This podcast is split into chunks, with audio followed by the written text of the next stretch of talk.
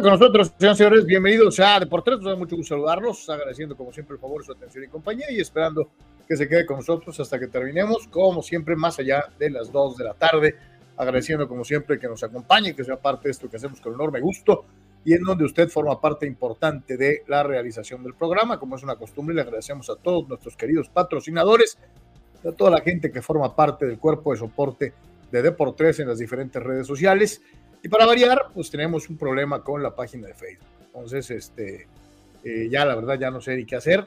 Este, es una cuestión de inteligencia artificial y pues eh, se cometen muchas injusticias, se cometen muchos errores, sobre todo porque somos muy cuidadosos en el, eh, la selección de material que utilizamos para no violentar los derechos de terceros en cuanto al uso de imágenes o en cuanto al uso de eh, material que puede estar protegido bajo el famoso copyright. Entonces, eh, digo, este, son muchos, muchos años dedicándonos a esto y la verdad es que a veces es hasta molesto el tener que estar recayendo en esta situación de la famosa inteligencia artificial, que por una palabra, que por una, imagen, un concepto una fotografía, te puede sancionar sin contextualizar el, el por qué o cómo estás utilizando dicha imagen. Entonces, este, pues por lo pronto hoy no tenemos Facebook. Eh, lástima que, por desgracia, no le podemos avisar a quienes forman parte de nuestro eh, público habitual en esa vía, porque pues estos señores nomás la tumban la página y se acabó.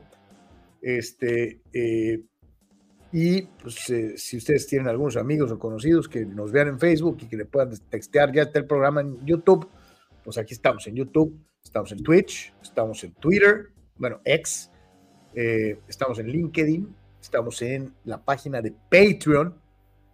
Entonces, ahí están las opciones. Eh, yo creo que vamos a cambiar radicalmente, ya lo hemos dicho de una u otra manera, pero pues ahí voy otra vez este, a confiar en que ya las cosas se arreglaron, etcétera. No, este, yo creo que vamos a tener que postear el link de, YouTube en, en, Facebook cuando lo regresen, ¿no? Y pues nos vas a ver en YouTube. ¿Qué le vamos a hacer? En YouTube o en Twitch o en, Twitter, ¿no? En donde ustedes se sientan más cómodos, en donde les sea más fácil, eh, porque es una batalla continua y es desgastante estar aguantando a Meta y a Facebook. Una disculpa para los que nos ven habitualmente a través de dichos espacios, que son muy socorridos, especialmente para la gente en, eh, edades entre los 25 y los 35, 40 años. Eh, muchos nos decantamos por, por Facebook más que por cualquier otra red sociales. Entonces es complicadito porque muchos de nuestros amigos, muchos de ustedes rondan esta edad y a lo mejor no están tan familiarizados con otras redes que están más orientadas para chavos, ¿no? Entonces, no les estoy diciendo rucos ni nada, ¿eh? nomás estoy diciendo que pues, más o menos el demográfico, el demográfico. Entonces, pues ahí está. Para todos y cada uno de ustedes, un abrazo grandote, como es una costumbre invitarlo a que se quede con nosotros. Y el programa está en Patreon. El programa está en Patreon en este momento, www.patreon.com diagonal de por 3, www.patreon.com diagonal de por 3. Ahí puedes ver los tres planes de apoyo fijo mensual y el apoyo voluntario.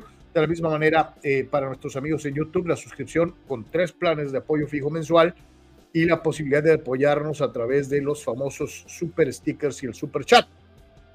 Para quienes deseen apoyar de manera directa, aquí está la tarjeta SPIN de las tiendas de conveniencia OXO, número 4217 4700 7277 0593 para tu donativo. Una vez más, 4217 4700 7277 0593. Ahí está el apoyo directo de por tres.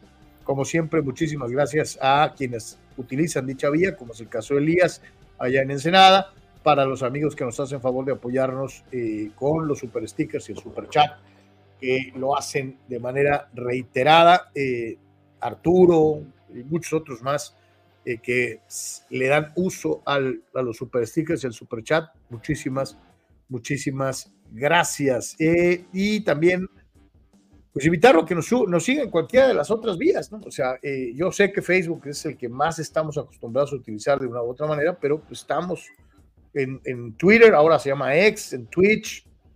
hay otras formas de estar en contacto, de participar en Deportes y ojalá varios de ustedes eh, puedan ayudarnos, ayudarnos dando a conocer estas otras vías, ¿no? Más allá de Facebook. Entonces, este, pues gracias a todos, gracias a todos y pues a poner mejor porque hay muchas cosas interesantes para platicar el día de hoy. Carral, saludo con el gusto de siempre. ¿Cómo andamos?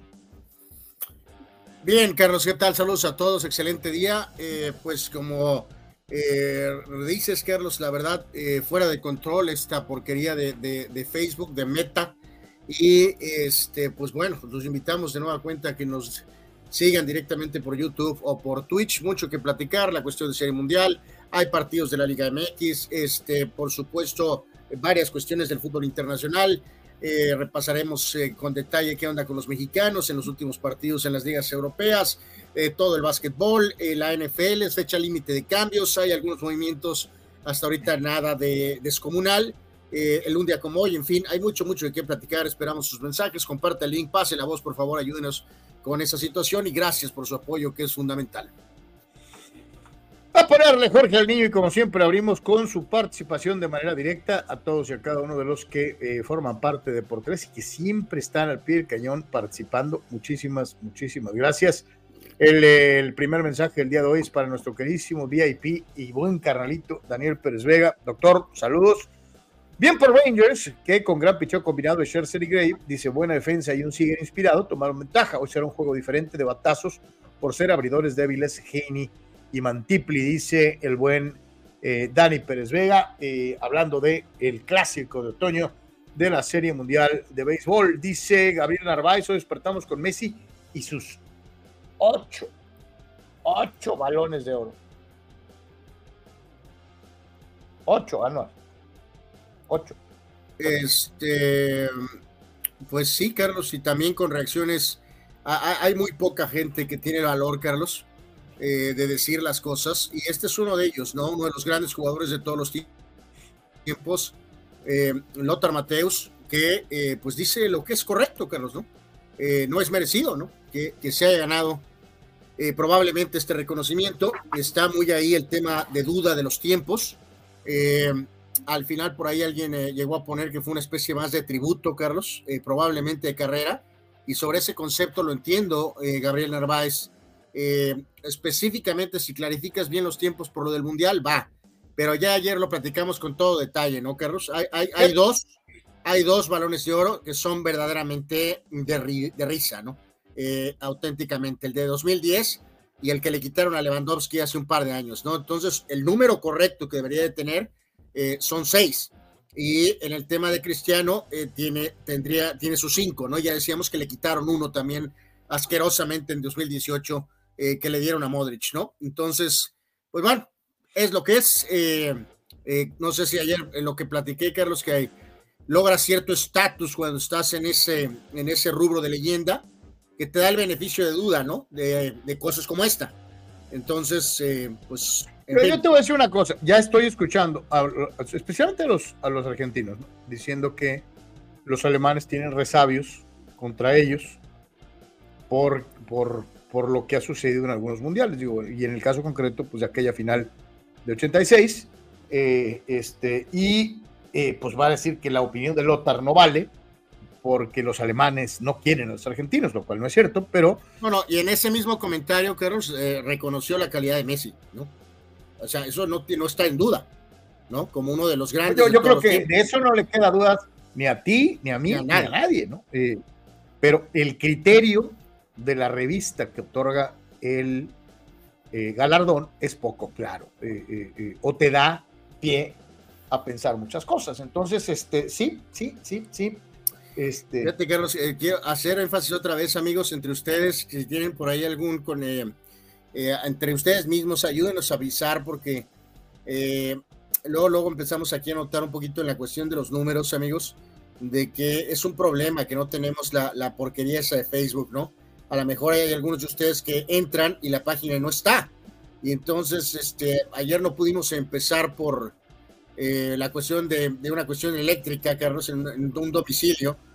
Eh, y este, entre ustedes mismos, si hay, hay algún conecte, ayúdenos a avisar que estamos en, en YouTube y en, en, eh, Twitch o en Twitter, este, porque pues no, no estamos en, en, Facebook, ni siquiera está la página, ¿no?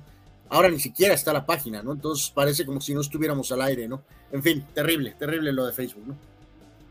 Sí, sí, sí, ni para dónde hacerse. ¿Qué le vamos a hacer? Así está. Y sí, ojalá que nos puedan echar una mano para ayudar a los habituales, sobre todo, y ya de los habituales, que se empiece a correr la voz en algún otro lado de que no hay Facebook y que obviamente no estamos, como dice Anor, no está ni siquiera la paz.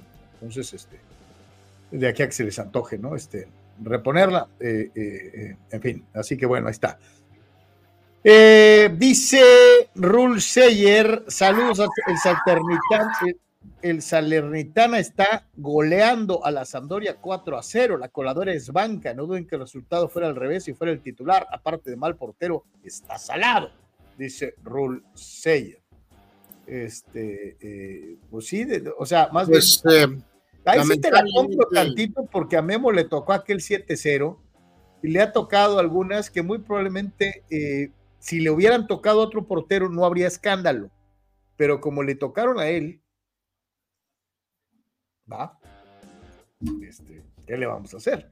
Me pregunto si se hubiera dicho lo mismo del 7-0 con Chile, si hubiera estado Corona, o si hubiera estado Cota, o si hubiera estado eh, eh, algún otro portero, ¿no? Este, pero estaba Memo, entonces como estaba Memo, pues es reiterativo de que está repitiendo constantemente que le metieron 7. Eh, dice Dani Pérez Vega. Yo, yo, creo que esto reaviva lo que el otro día platicamos, ¿eh, Carlos?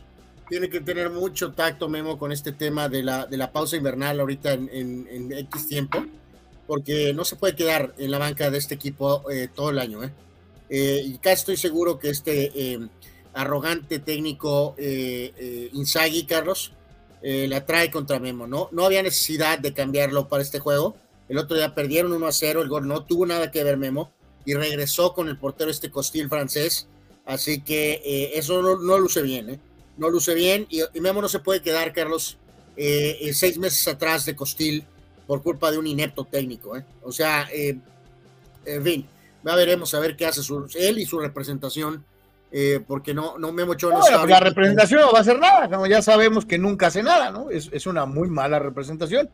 Este, de, de hecho, Memo Memo, el primer error de Ochoa es su representante o la gente que lo maneja. ¿no? Esa es una realidad. ¿no?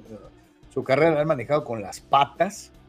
Este, y, digo, pues eh, eh, ya desde ahí ya vamos perdiendo Dani Pérez Vega, tomando en cuenta el débil calendario que resta de los Leones de Detroit, las tres derrotas de 49ers y Dallas y Filadelfia, aún tienen dos juegos entre ellos. No extrañaría que Detroit sea el mejor récord de la conferencia nacional al final de la temporada, dice. Y olviden lo que dije con las breaking news de Chase Young, los 49ers serán de nuevo una super defensa y candidatos número uno al llegar al Super Bowl en la conferencia nacional. Si hace ratito acaba de haber eh, cambios en la, en la NFL. Este, hay, fecha límite de cambios, ahorita los vamos a platicar en un momento. Y este de los 49ers ahorita lo cacaraquearon, pero por todos lados.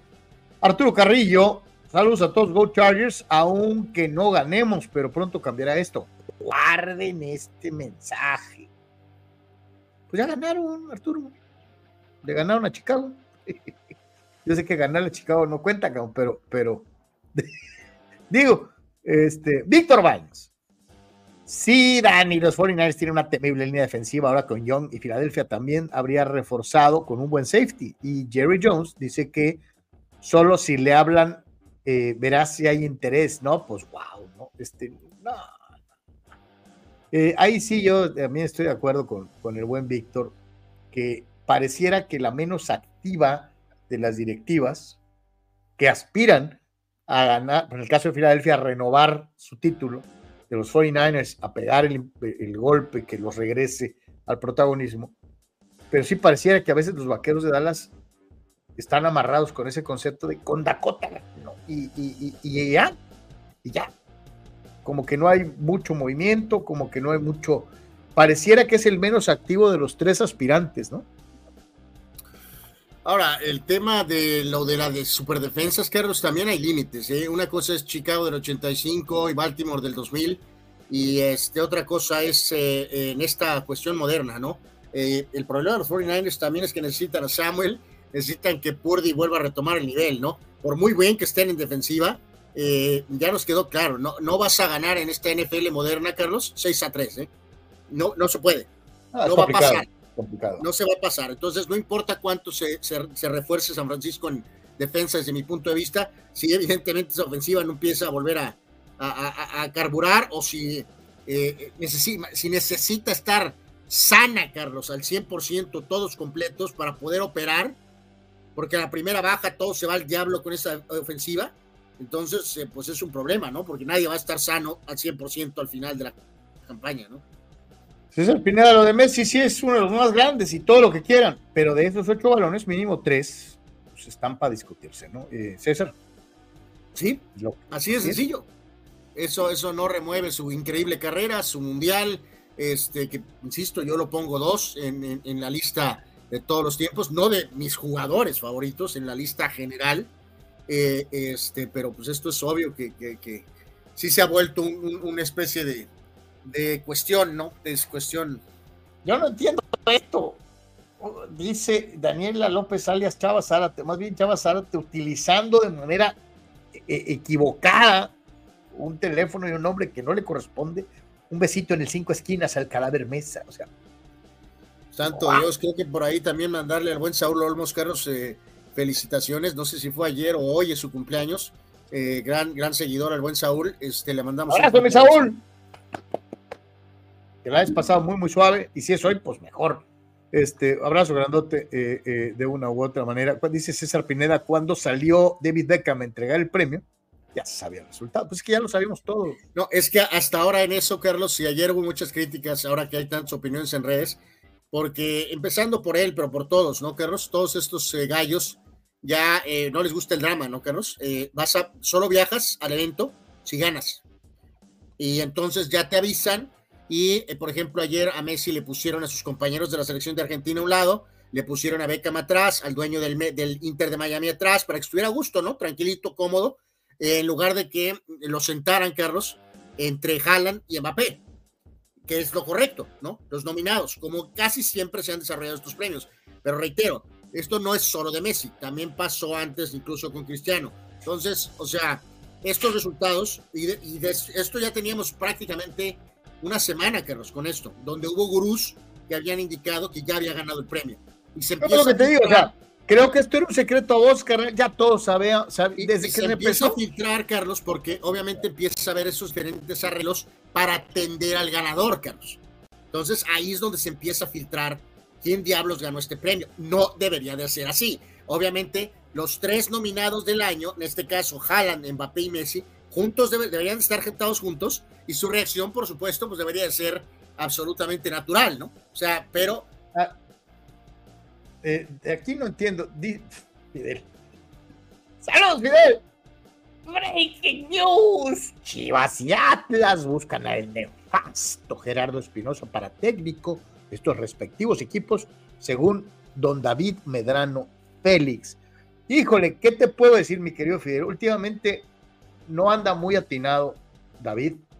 Saludos, además, persona que respetamos, que queremos eh, eh, eh, mucho porque pues, parte de nuestro pasado futbolero en Guanatos pero híjole, se ha aventado unas voladas, don David, últimamente, que es tu Fíjate que eh, lo de Atlas, pues digo, cualquier cosa puede pasar en el Atlas, Carlos, con la salida de Benjamín Mora, ahorita vamos a platicar de eso. Lo de Chivas es ridículo, Carlos.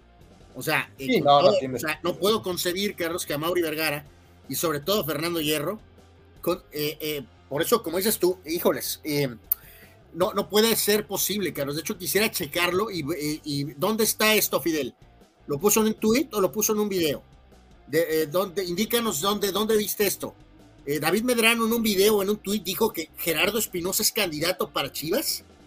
Eh, pues además suena como una voladota. No, no, puede ser. Fernando Hierro no va a contratar a Gerardo Espinosa. Jamás en la vida. No puede pasar, no puede suceder. Y fíjate, aquí pasó otra cosa, hablando de perspectivas, Carlos. Hay un periodista en Barcelona muy, bueno, hay un montón, pero hay varios muy así eh, este tiene que ver incluso con la Kings League, este, ahí con la famosa liga de Piqué, Gerard Romero. Eh, y es así, es de estos compas que se avientan, pero desde la quebrada, Carlos. Desde la quebrada. Eh, ayer se le ocurrió poner que Messi se había reunido con la porta al final y que estaba todo bien y que habían quedado en que volverse a reunir para pactar la fecha de, de un homenaje. eso puso Gerard Romero pues, horas después, Messi lo agarra, Carlos, y lo encuera en, este, con sus más de 300 millones de seguidores en Instagram y le pone mentiste otra vez. Bueno, mentís, mentís otra vez y le puso el emoji de Pinocho, Carlos. No, papá. Qué gacho, que te pegue, oye, qué gacho que te peguen un exhibidón así mundialmente. No, no, no. Salió Gerard Romero, Carlos, en, do, en friega a poner un este, pero ese es el problema no puedes decir una cosa tan mentira, tan asquerosamente falsa. Eh, sí, para, decir que tuviste, oye, para decir que tuviste una exclusiva, ¿no? Sí, o sea, buscando llegar a tu target audience principal, que en este caso para este señor es obviamente la fanaticada del Barca, y este, eh, no, disculpas, híjoles, me volvieron a engañar, dijo, me volvieron a engañar con información de Leo. Eh, pido disculpas. Ah, no, no, no, no, está, está mal. Y, no, y, Messi andaba encendido ayer, ¿eh, Carlos? Entre broma y broma, agarró al streamer este famosísimo español Ibai. Este, eh, Ibai creo que se conectó con Messi un poco por el Kun Agüero, Carlos. Y este, Ibai, por cierto, es fan del Madrid. El caso es que eh, como que se mensajearon hace unos días. A Iván se le fueron las, las palabras, Carlos, como que contó algo que Messi no quería que se contara medio lo enlazaron un poquito y, le, y sí me lo encueró ahí en... Eh, luego, luego te das cuenta que Messi no estaba bromeando, Carlos. O sea, eh, le estaba reclamando que había revelado cosas y un mensaje privado. Entonces, este, ayer Messi andaba con la espada desenvainada, ¿no? y yo sí te digo algo, bien, o sea, bien. Este, yo, eh, aquí hay que tener mucho cuidado, porque por querer ganar el protagonismo, a la hora acabas perdiendo toda la credibilidad. ¿no? Este, eh, a mí nunca se me va a olvidar esa frase que me dieron este, mis maestros, el primero de ellos, Enrique Bermúdez, y el segundo, don Joel Estebané, que en paz descanse, y que siempre decían, pues esa primero que otra cosa, ¿no? También digo, no que se me va a olvidar el, el, el, extraordinario reportero y conductor de policíacas allá en Guadalajara, el doctor Edgardo Levi Gallardo, en paz descanse, que decían que en este negocio más vale ser historiador que profeta, ¿no? O sea, más vale que la digas después, pero bien dicha, a quererte aventar el tiro de, es única, yo la tuve primero y la calabaces, ¿no? Entonces, este, más vale ser historiador que profeta, esa es una realidad, porque los profetas se equivocan a cada rato. Yo desde que me acuerdo ya se acabó el mundo como un millón de veces, Anual. este, y asegurándolo, no, no, es que a mí pues se me apareció un, el ángel y me dijo, y, y, pues el mundo no se ha acabado. Entonces, este, el, el, tuit textual de Medrano, Carlos, sobre el tema de Gerardo Espinosa, es en la mira, en el escritorio de dos equipos está el nombre de Gerardo Espinosa como opción para el próximo torneo. Ahí está. Eso fue lo que puso. Eh, ahí sí no estoy seguro, Fidel. O sea, ¿por qué llevarías a Gerardo Espinosa a las Chivas? Sí, no puede ser Chivas. Chivas no puede ser eh, eh, equipo para Gerardo Espinosa. O sea, ahí sí yo preguntaría entonces la influencia de, Hierro, ¿qué? ¿O quién le está recomendando a, a, Espinosa Hierro? Pues yo creo que Hierro no tiene ni idea de quién es. Entonces, pues, digo con el debido respeto para Gerardo y su trabajo y lo, como lo que sea. Vamos a pausa rapidísimo, regresamos, no se vaya. Es de por tres, ya empezamos con la machaca y con todo lo demás. Y después de esta corte comercial volvemos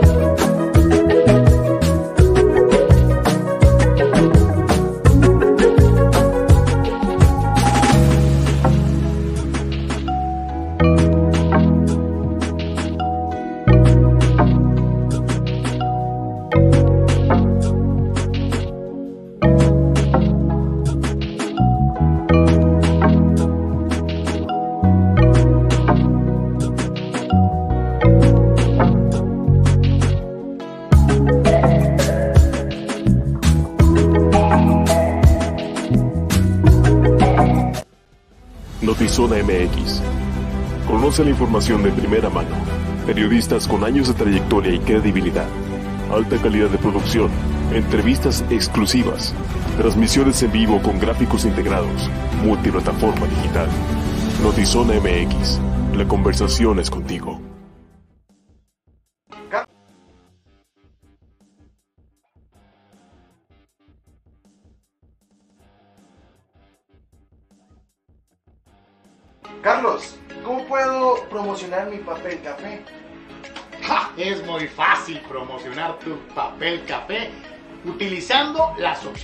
Opciones que te ofrece DoSynergyDeportes.com para impulsar tu producto o servicio. Puedes tener una sección fotográfica o de video, puedes tener un landing page o publicidad absolutamente efectiva en Google Ads y en Facebook Ads. Todo desde 299 dólares. DoSynergy Deportes te da la mejor opción para impulsar tu producto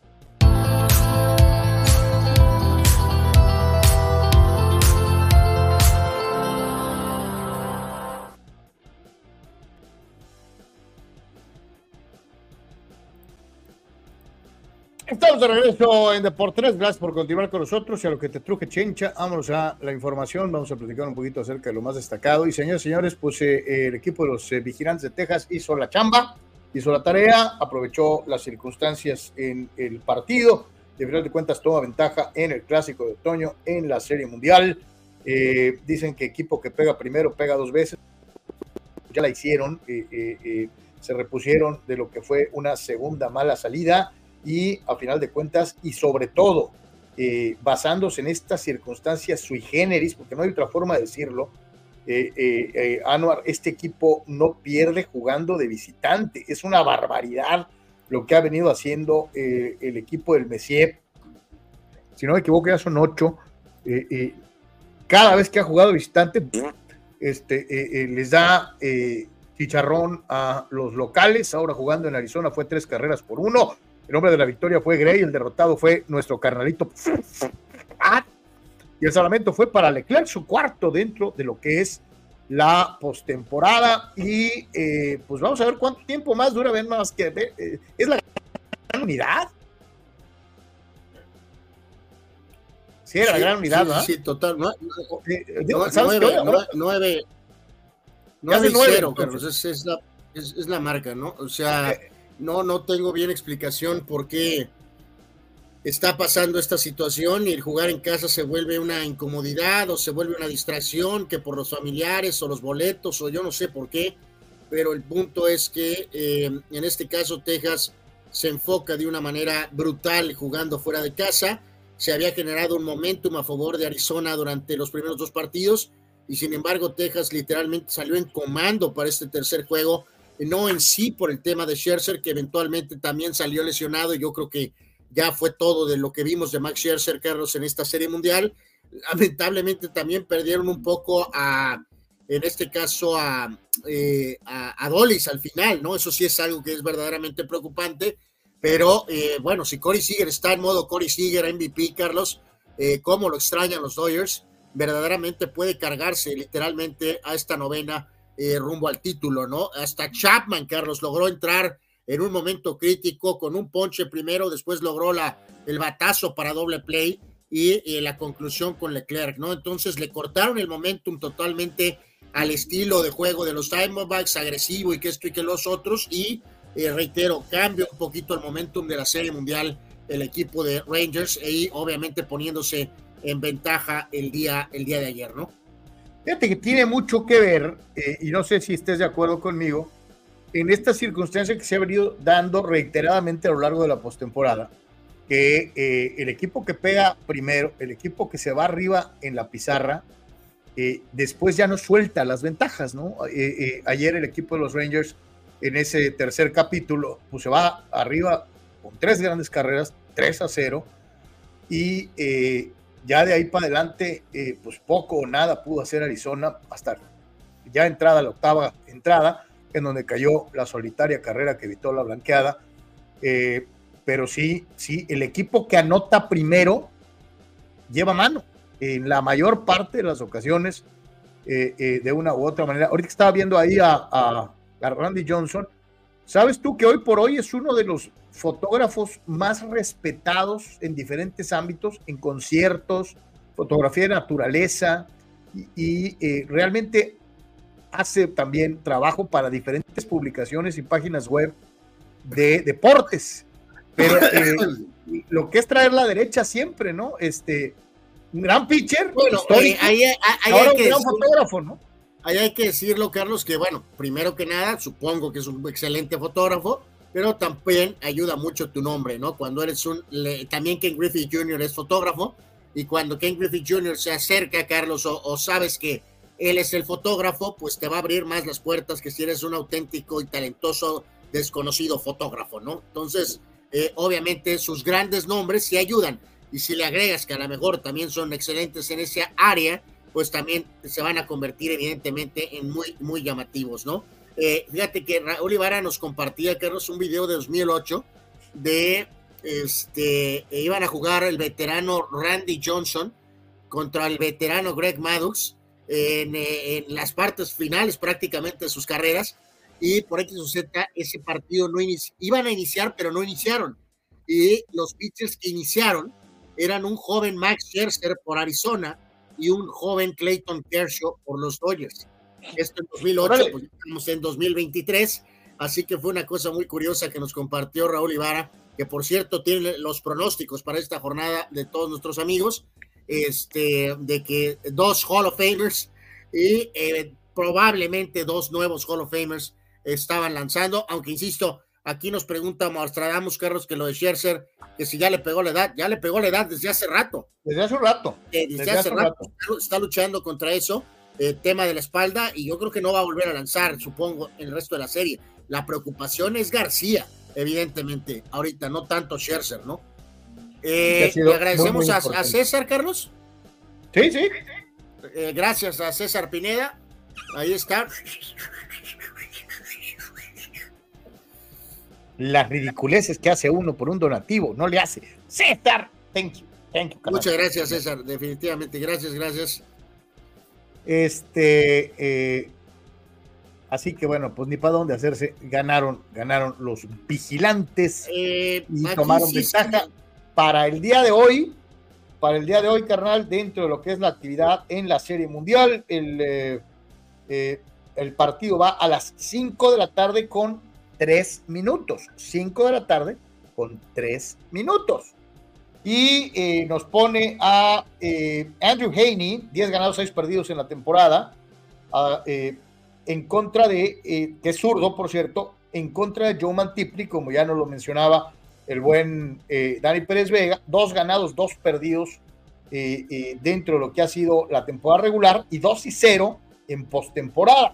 Entonces, eh, eh, ahí está, 5 de la tarde, Haney contra Mantipli en el clásico de otoño con la ventaja parcial para los vigilantes, dos juegos a uno al momento. Vamos a ver si Arizona les tumba esto. Ah, no, se me hace increíble esto de 9-0. O sea, ya has ganado todos tus juegos de playoff fuera, ¿no? Sí, sí, no tengo, o sea, normalmente se habla de que te enfocas mejor, reitero que no tienes distracciones eh, en tu propio parque, pero sí, sí es espectacular lo que, lo que Texas está haciendo, la verdad, este... Eh, por eso te, te acuerdas, les había hecho referencia a aquella del, del- de los Steelers del Big Ben, ¿no? Que ganaron pues, este, desde el comodín hasta el Super Bowl. Todos los juegos eh, fueron campeones ganando todo el playoff en, en- en la carretera. Hicieron un escándalo porque no había pasado. eh, pero sí te digo algo, como bien mencionabas el otro día, pues es más fácil ganar cuatro juegos que nueve, ¿no? Sí, en el béisbol está, está cañón, digo, no porque fue fácil lo que hicieron los Steelers, pero, pero pues obviamente eh, al mayor cantidad de partidos, mayor cantidad de posibilidades de perder, entonces, eh, pues sí es espectacular lo que han hecho hasta este momento, ¿no? Pues ahí está el béisbol y vamos a escuchar el comentario de nuestro carnalito Víctor Baños que nos manda precisamente su comentario acerca del clásico de otoño, la serie mundial. Hace ratito nos decía nuestro buen amigo, a ver, a ver si lo encuentro. Nos decía, aquí está, César, nos decía el buen César Pineda, yo estoy viendo la serie mundial con el volumen abajo y con el audio de los tres amigos en YouTube. Lo malo es que van con algo de retraso, pero es una buena opción, dice César. Este, yo los, los primeros dos partidos no, no, estaba tan duro, Carlos. Ayer yo, yo también es, prácticamente estado usando esto, viéndolo en inglés o escuchando en inglés, pero principalmente con eh, la eh, pues plática, relato de Toño, de Valdés, de Enrique Burak y Pepe Segarra. Ayer sí estuvo muy cañón lo del delay. Este, sin embargo, pues la mayor parte del juego así me la eché. La verdad es que en parte es costumbre, pero en parte también pues hacen bastante agradable el, el, el partido, ¿no? Entonces, este, pues sí, sí, sí, sí. Eh, es una buena opción, sin duda alguna. Ahí está, mi querido César. Este, eh, sí, yo también he tenido pedacitos. He visto mayor, la mayor parte en inglés, sí, pero este, eh, no descarto bajo ninguna circunstancia. En ratitos le ponemos en YouTube y estar escuchando a, los tres amigos siempre es un cotorreo y siempre es divertido. Adelante, Víctor, te escuchamos. Saludos Carlos Anual, que tengan un excelente día. Para comentarles del tercer juego de la Serie Mundial, salieron ganando los Rangers en un muy buen juego de pelota. Eh, Por ahí jugadas claves cuando parecía que Arizona iba a tomar el, el control, iba a anotar primero. Hay un mal corrido de las bases cuando Walker omitió la señal de que se parara en tercera y se fue a Homie García con un tremendo tiro lo, lo sacó y luego con fortuna, con fortuna y desfortuna, porque ahí fue cuando ya se lesionó Scherzer en la tercera entrada con el liniezo que le pegó en la espalda, le cayó al tercera base que hizo una gran jugada tirando y sacando al, corredor. Ahí dio vuelta el partido porque en la siguiente entrada vinieron las tres carreras de los Rangers con el con de dos carreras de Seager Luego en la octava, cuando estaban presionando los, los Diamondbacks con el pichón titubeante de Chapman, también Siger hizo una tremenda jugada en un batazo durísimo que iba de de Ketel Marte para hacer un, un tremendo doble play, que a la postre fue lo que salvó eh, que el juego se pusiera más, más interesante y más cerrado al, al final. Quién sabe qué hubiera pasado, mejor hubieran dado la vuelta a los Diamondbacks y también un tremendo relevo después de Scherzer de Gray fue lo que hizo que el juego se inclinara a favor de los Rangers, que toman ventaja de 2-1. Todavía creo que los, los Diamondbacks tienen posibilidades de que esta serie se vaya a 7. Hay que ver el tema de la lesión de García, a ver qué tan seria es, porque sí sería una baja importantísima para los Rangers. Veremos qué pasa. Saludos, cuídense mucho. Igual, mi Vic, como siempre, un abrazo y gracias por participar. Tú eres de los chidos, de que siempre se la rajan, este, participando activamente. Y esto es una invitación permanente para muchos otros de los fulanos, para que se animen, que se animen, así como Víctor los tiene bien puestos, a bien tío, y utilicen WhatsApp, WhatsApp. Este, eh, acuérdense, no mayor a minuto y medio pero pues ahí está la opción, ¿no?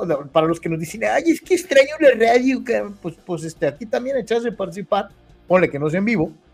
Estamos explorando la posibilidad de hacerlo, pero todavía no me animo, este, de entrar directo, ¿no? Este, como, como en la radio, con llamadas telefónicas, pero este, de momento pues estamos todavía en, periodo de prueba, pues ya veremos.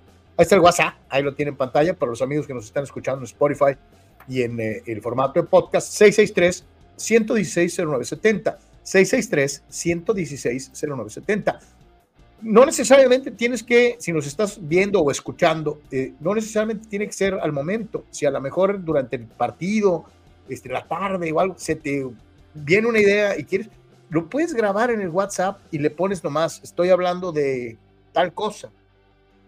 Y nosotros lo corremos al día siguiente, o sea, no pasa nada la cosa es que participen, que se animen a ser parte, porque el de por tres no lo hacemos mi carnal y yo, lo hacemos todos. Entonces es tiempo de que, de que más de ustedes se avienten el tiro para que de viva voz vengan las opiniones, que siempre será importante.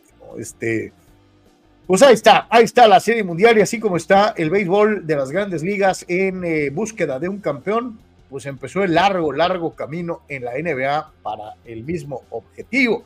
Y quienes le vamos a los Lakers de Los Ángeles, bueno, pues ya vemos que pues ganas uno, luego pierdes uno, luego ganas otro, pierdes otro y ganas uno. Y pues ya estás 2-2, este, eh, mal que bien, en eh, lo que es el calendario NBA. El día de ayer los Lakers se enfrentaron a la magia de Orlando.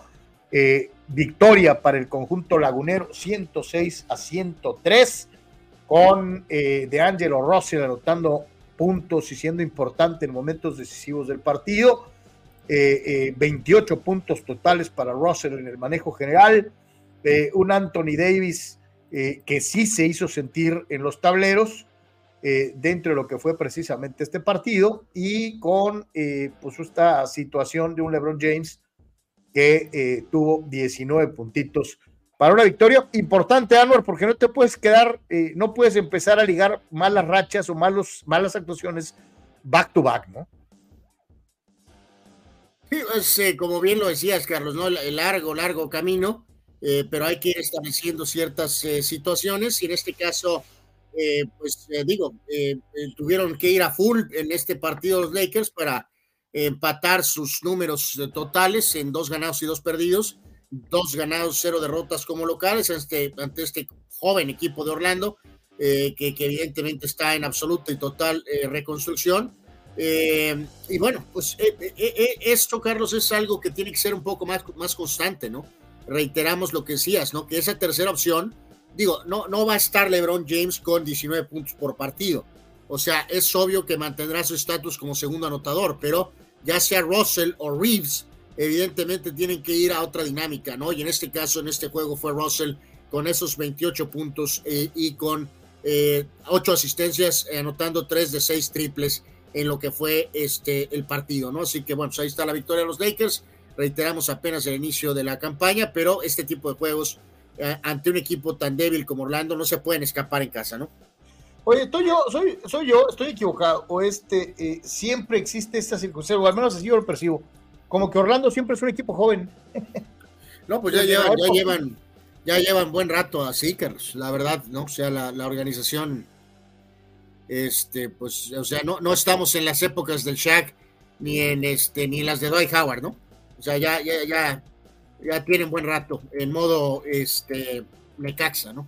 Por decirlo en modo apuesto por el talento y este, pues en la apuesta por el talento te carga el payaso, dice Silvano Camarena que, salud Silvano, Fernando Schwartz también eh, cae mucho en quererse anticipar, en anticipar cada quien yo respeto y admiro muchísimo, además tengo una muy buena relación personal con Fernando, pero este, sí, yo no, a veces no comulgo mucho con, con, eso de quererse adelantar. ¿no? Este, la verdad se los digo, eh, ni más bueno ni más malo, eh, por, si no la doy primero, ¿no? O sea, esa es la realidad.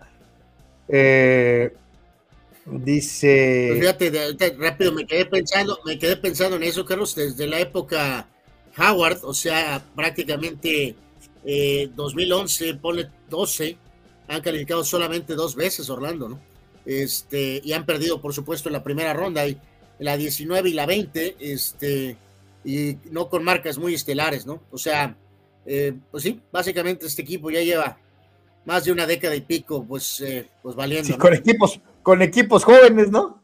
Este, eh, sí, ni para dónde hacerse. Vámonos al resto de la actividad dentro del panorama general del calendario de la NBA en los duelos del día de ayer en diferentes frentes y aquí están los resultados. El día de hoy no hay Lakers Game, así que pues aquí están todos los demás.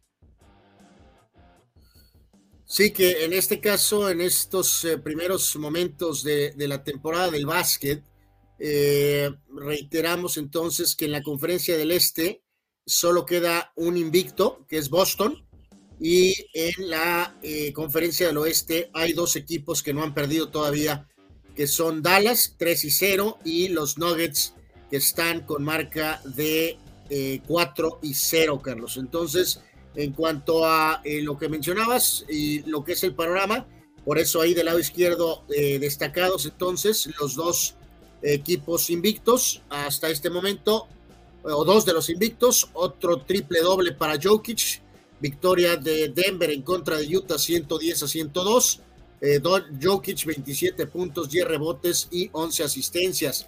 Eh, Jalen Brown para Boston, 8 triples y 36 puntos, además de 6 rebotes para ganar Boston a los pobres Wizards 126 a 101. Eh, Luka Doncic otra vez ha iniciado de manera robusta, espectacular, 125 a 110 ante Memphis, pero Carlos, eh, el tema es ese, ¿no? O sea, si Doncic tiene que hacer esto ante Memphis, Carlos, o sea, eh, es, un detalle que tarde o temprano le va a pasar factura a Dallas, ¿no? 35 puntos, 12 rebotes, 12 asistencias, 6 triples para Luka Doncic en la victoria de los Mavericks de ayer. También ha empezado con todo Stephen Curry, victoria ante los pobres Pelícanos, 130-102. Curry ayer con 42 puntos, 5 rebotes, 5 asistencias y 7 triples. Eh, por su parte, Oklahoma le ganó a Detroit 124 a 112. El excelente jugador Shea Gilgius Alexander, 32 puntos. Milwaukee regresó a la senda de la victoria, le ganó a Miami 122 a 114. Giannis con 33 puntos. Miami, por cierto, ha empezado la campaña 1 y 3. Eh, Portland le ganó a Toronto 99 a 91. Victoria de Atlanta en contra de Minnesota. Y eh, por ahí también con buen juego de Busevich, 24 puntos, 17 rebotes. La victoria de Chicago ante Pacers, 112 a 105. Y los Nets de Brooklyn, con 24 de Bridges, le ganaron a los Hornets 133 a 121. Esto dentro de la actividad de hoy, de la NBA, Carlos. Hoy tres partidos. Eh, Cleveland, Nueva York, Phoenix, Antonio y Clippers contra Orlando. Ahorita vamos a hablar más de esos Clippers. Oye, Dallas y Denver, eh, eh, pues no tienen traza, ¿no? De, de, al menos yo no creo que vayan a perder pronto. Este. Eh, pues sí, pero pues, Denver es un equipo, ¿no? Y el otro es un jugador, ¿no? Y qué, qué contrastes tiene la vida, ¿no? Normalmente son equipos que no asocias como a. digo, con todo y que uno haya sido campeón en fecha reciente, todavía como que te cuesta cierto trabajo, ¿no? Decir, este, las potencias son Denver y Dallas, ¿no? este, eh, híjole, eh, eh, lo que es la costumbre y lo que es estar casado con las viejas franquicias de una u otra manera dentro de lo que es el básquetbol de la NBA. El que no está casado con nadie, Anuar, y esta es mi impresión, y no sé, corrígeme si estoy equivocado, amigos, ustedes también, ya no sé ni qué pensar de, de James Harden. no tiene el... James Harden es solamente fiel a sí mismo. James Harden no le tiene afecto, cariño a ninguna franquicia en lo que haya participado dentro del básquetbol de la NBA. Eh, se supone que pues, eh, había encontrado casa en Houston y ya sale destapado para otro lado. su paso por los Nets fue terrible. Eh, la realidad es que yo no sé si en algún momento por sus números. No, no, no, y qué bueno que mencionas eso, Carlos, porque obviamente de chavo joven de, de Oklahoma a Houston, la rompió ahí y luego de ahí forzó a, Brooklyn. Se pelea en Brooklyn y forzó a Filadelfia para reunirse con su GM de Houston. Y luego en Filadelfia se pelea con el GM de Houston que estaba en Filadelfia y que lo había vuelto a buscar. Entonces ahora forza de Filadelfia y ahora acaba en los Clippers. O sea, como dices tú, la descripción si es correcta, este compa no tiene muchos sentimientos. o sea, James Harden está casado consigo mismo. Y, yo te decía, si va a llegar al Salón de la Fama, muy probablemente por números lo va a hacer. Yo me pregunto, ¿qué? ¿Va a pedir que le pongan una cachucha que diga la barba? Porque, porque yo no creo, y te lo digo sinceramente, que le tenga siquiera poquita fidelidad o afecto a ninguno de los equipos en los que ha estado. ¿eh? Pues supongo que a lo mejor hay algo por Houston, Carlos, eh, pero no, no, eh, no mucho, ¿no? Este, y ahí está el cambio. en este caso en particular, pues es una apuesta por los Clippers, Carlos, con su arriesgado y carismático dueño, el famoso millonario Steve Ballmer, Carlos, y un poquito causado por la paranoia de lo que ha pasado con Paul George y con Kawhi Leonard, Carlos y obviamente Westbrook está en una etapa distinta de su carrera, entonces te estás protegiendo con algún tipo de estrella en caso de que vengan las acostumbradas lesiones, ¿no? Los Clippers recibieron a James Harden, también al muy buen jugador defensivo, aunque ya un poco veterano, eh, PJ Tucker, y a eh, Petrusev, que es pues rellenazo, ¿no? Eh, Filadelfia recibe a Marcus Morris, Nicolás Batum, Robert Covington, KJ Martin, eh, una selección no protegida del 2028 de primera ronda, dos segundas selecciones y todavía por ahí hay una posible movimiento todavía más. Entonces, aquí, Carlos, es muy simple. Eh, los Clippers, te insisto, Harden, si está sano y medio interesado, eh, el año anterior todavía estuvo de líder de asistencias y si está jugando con Paul George y con Kawhi Leonard, evidentemente va a haber mucha producción. Todavía te puede hacer un tres ocasional por ahí importante, pero es un enigma también, al mismo tiempo puede explotar, ¿no? no está muy bien físicamente, que digamos, está en forma cilíndrica, eh, va para Rotoplas, Carlos, para ser mi compadre, y eh, también ese es un pequeño problema, ¿no? Y en el tema de Filadelfia, se dan algo a maniobrar, Carlos, para tener eh, selecciones y cosas que a lo mejor van a poder mover más adelante en la temporada para ir por algún jugador, Carlos, que esté posiblemente en movimiento eh, sobre todo si el equipo ahorita con Tyros Maxi, con eh, Embiid, este, con Tobias Harris se sostiene, con este paquete tienen esa chance de ir por alguien, Carlos, eh, más adelante en la campaña. Entonces, ahí, y aparte se quitaron al cáncer de la barba Harden, ¿no?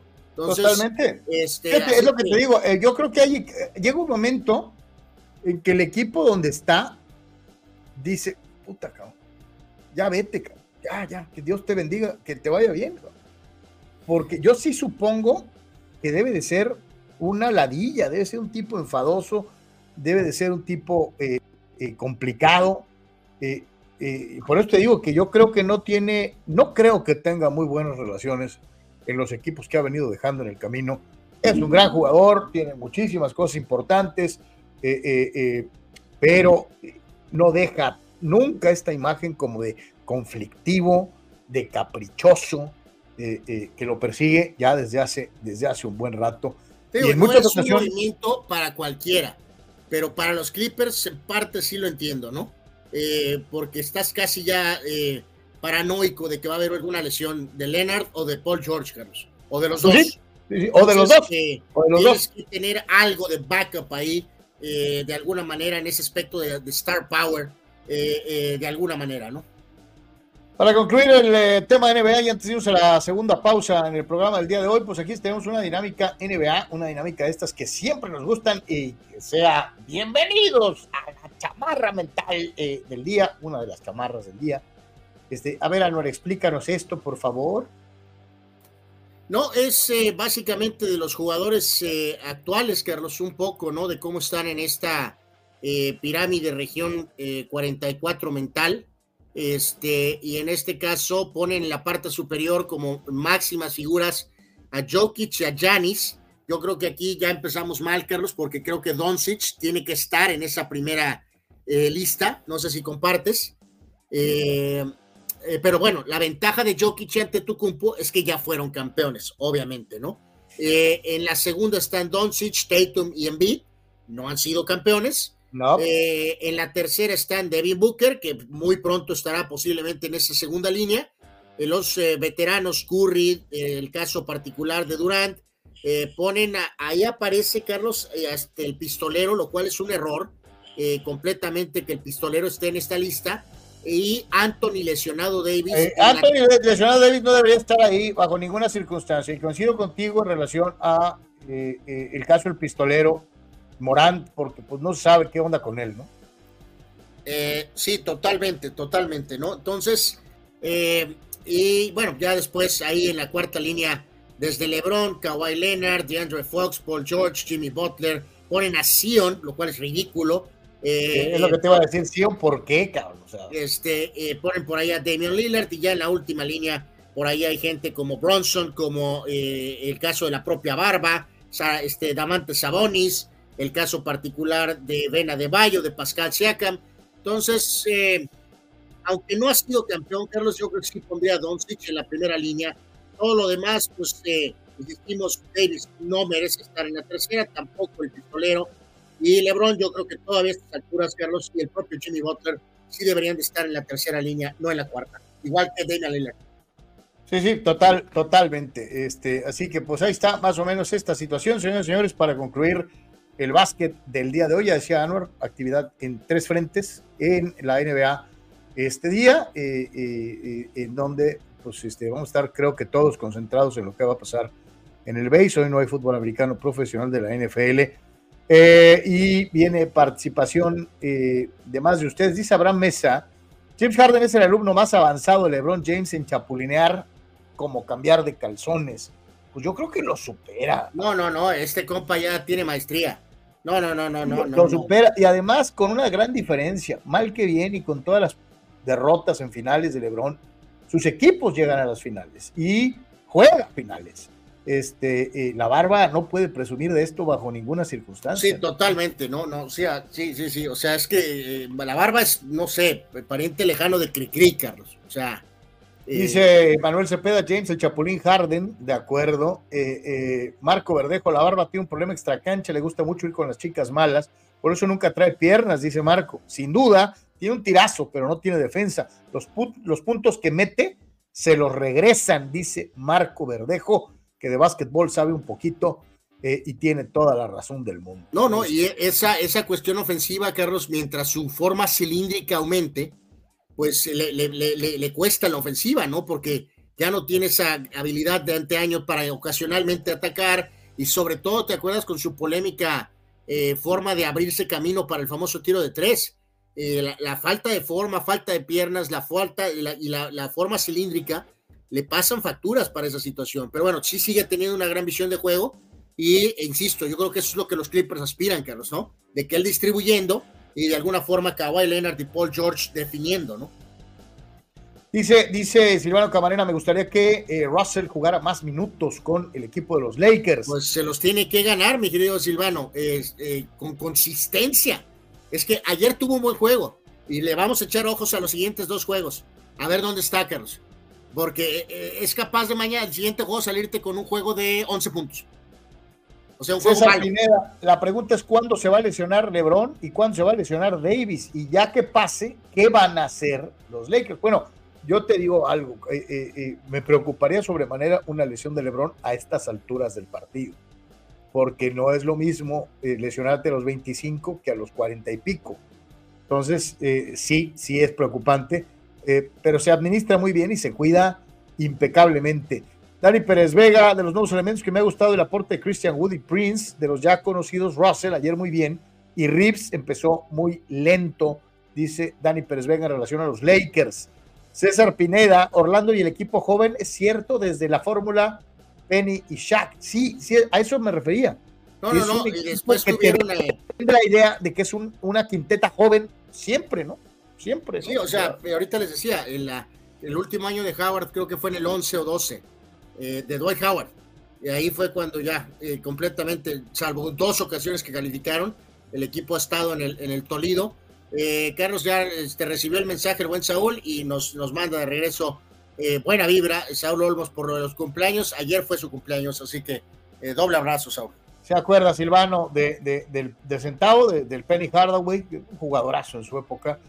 Muchachos, dice Víctor Baños, en mi imaginación esta temporada de la NBA empezó con buen ritmo, no veo que anden jugando a medio gas. Sí, yo les decía el otro día, eh, me he topado con varios partidos sin que esté en mi equipo de por medio y nada, y la verdad es que hay muy buen espectáculo en la NBA. Eh, eh, juego que pongas, juego que casi siempre es bueno, ha empezado muy bien la temporada. Marco Verdejo, Busevich de Chicago jugó buen mundial, le ha subido mucho su juego y su confianza, buena tabla, muy versátil, buenos fundamentos, dice el buen Marco analizando a Busevich y lo que está haciendo al momento. Eh, Omar Stradamus acusa a Harden de que es un cazaferia, nada más. O sea, puro centavear. Le vale si gana, si pierde. Este, él sus estadísticas y chichín en la caja registradora. Eh, eh, pues sí, pues sí, hasta cierto punto sí, es correcto. Marco dice buena información y análisis Anuar, tal cual. Omar Stradamus, qué suerte ha tenido en Bid. Primero Simmons y ahora Harden. Puro higadito le ha tocado de compañeros, ¿no? Eh, pues sí, o sea, eh, a ver, es que se, se cortó poquito. ¿Qué, ¿Qué, dijo? Qué suerte ha tenido en beat. Primero Simmons y ahora Harden, puro hígado. Ah, sí, le ha sí, tocado, sí, ¿no? Pobre, pobre, pobre, este, en beat. Sí, sí, sí. Hasta ahorita salate. Totalmente. Eh, Raúl Limón, carnal es otro super equipo, pero creo que la barba trae más problemas que soluciones. No va a funcionar, dice Raúl Limón. Sí, que ya, ya lo hemos dicho, Carlos. Cuando Westbrook se incorporó a Houston, la cosa no funcionó. Cuando fue a los Nets, acabó peleándose con Kyrie y tampoco terminó bien con Durant. Eh, y ahora hay que recordar, pues acabó peleándose con su ex GM en Filadelfia. O sea, sí, sí es un problemón, pero bueno. Eh, eh.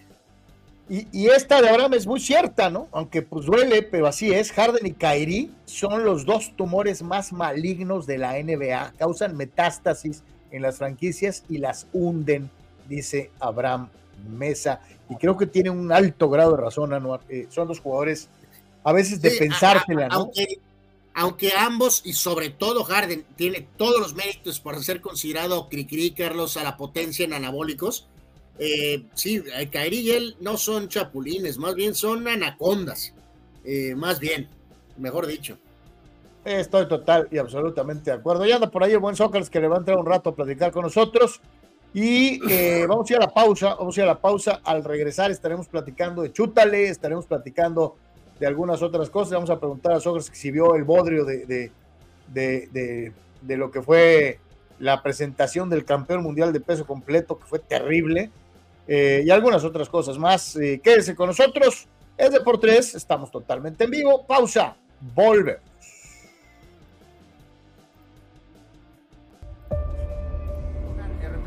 En todo momento. Este proyecto maravilloso, de verdad maravilloso. Y en cualquier lugar. Bienvenidos a Zona. La Secretaría de Seguridad. Klimbam. Diversión e información en un solo clic. Carlos, ¿cómo puedo promocionar mi papel café? ¡Ja! Es muy fácil promocionar tu papel café utilizando las opciones que te ofrece DoSynergy y Deportes.com para impulsar tu producto o servicio. Puedes tener una sección fotográfica o de video, puedes tener un landing page o publicidad absolutamente efectiva en Google Ads y en Facebook Ads. Todo desde 299 dólares. Tu Synergy de por 3 te da la mejor opción para impulsar tu producto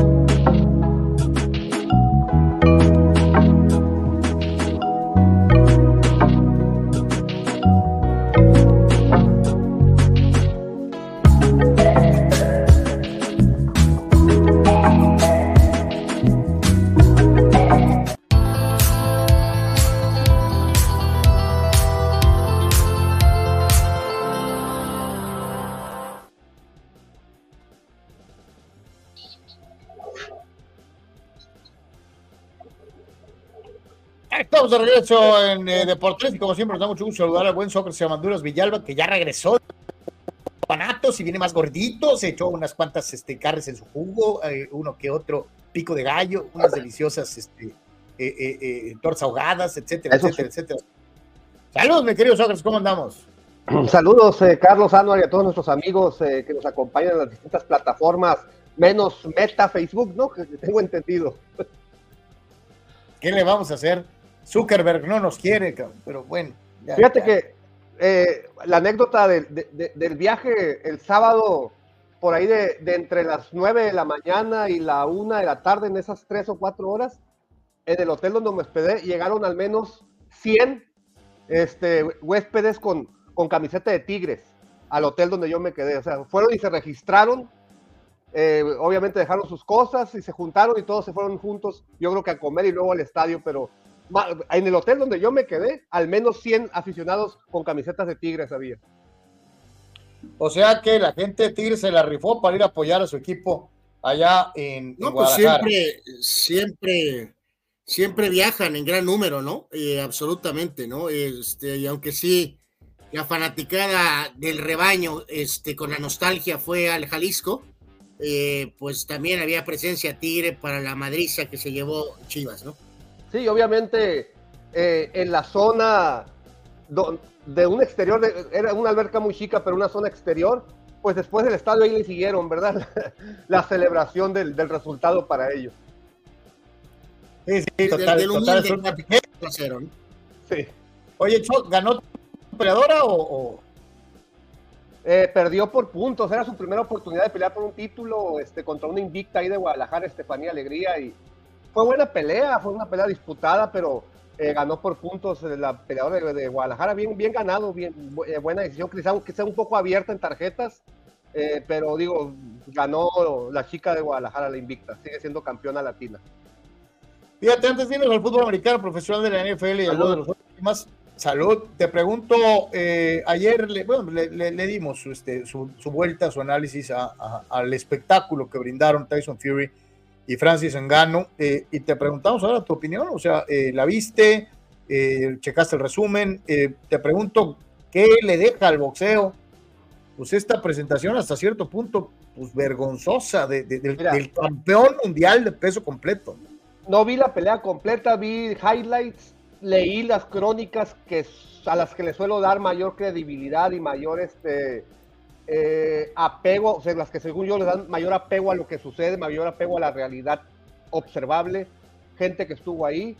Y lo que se puede decir que el consenso fue que Fury tomó la pelea a la ligera, que no se entrenó incluso en la misma ceremonia de peso, pues no venía en forma para cuando defiende un título del mundo, se lo tomó muy a la ligera, mientras que el rival que pues prácticamente es un amateur en cuestiones boxísticas, por, por más que se diga que no, pues que es una estrella en artes marciales mixtas, sí, pero en boxeo es un principiante, Francis Ngannou, eh, sí se lo tomó en serio, salió a pelear, digo, dentro de sus limitaciones, salió a hacer lo mejor posible, por ahí tumbó a Fury, que fue lo que sorprendió a todo el mundo, por ahí hay un meme de la cara que hizo Alexander Yusik cuando estaba en la lona Fury, dice, esa es la cara que pones cuando se te pueden ir millones de dólares, ¿no? Así sorprendido.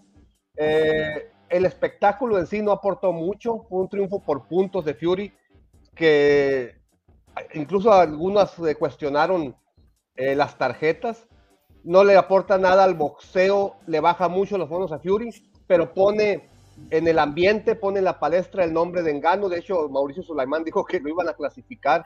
El Consejo Mundial de Boxeo va a clasificar entre los primeros 10 a un peleador que lleva 0-1, como me lo pongas, que contra el campeón mundial que lo mandó a la luna, lleva 0-1.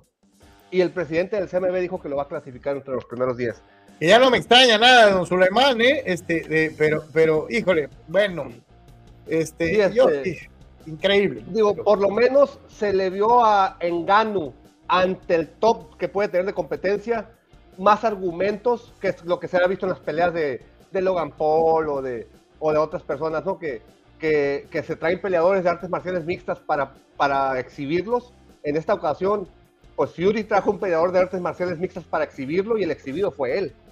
Pero yo creo que más por lo que dejó de hacer Fury antes y durante la pelea que por el gran nivel que, que tenga en Gano. En Gano le pones otra pelea ya sabiendo los demás que este tipo sabe pelear.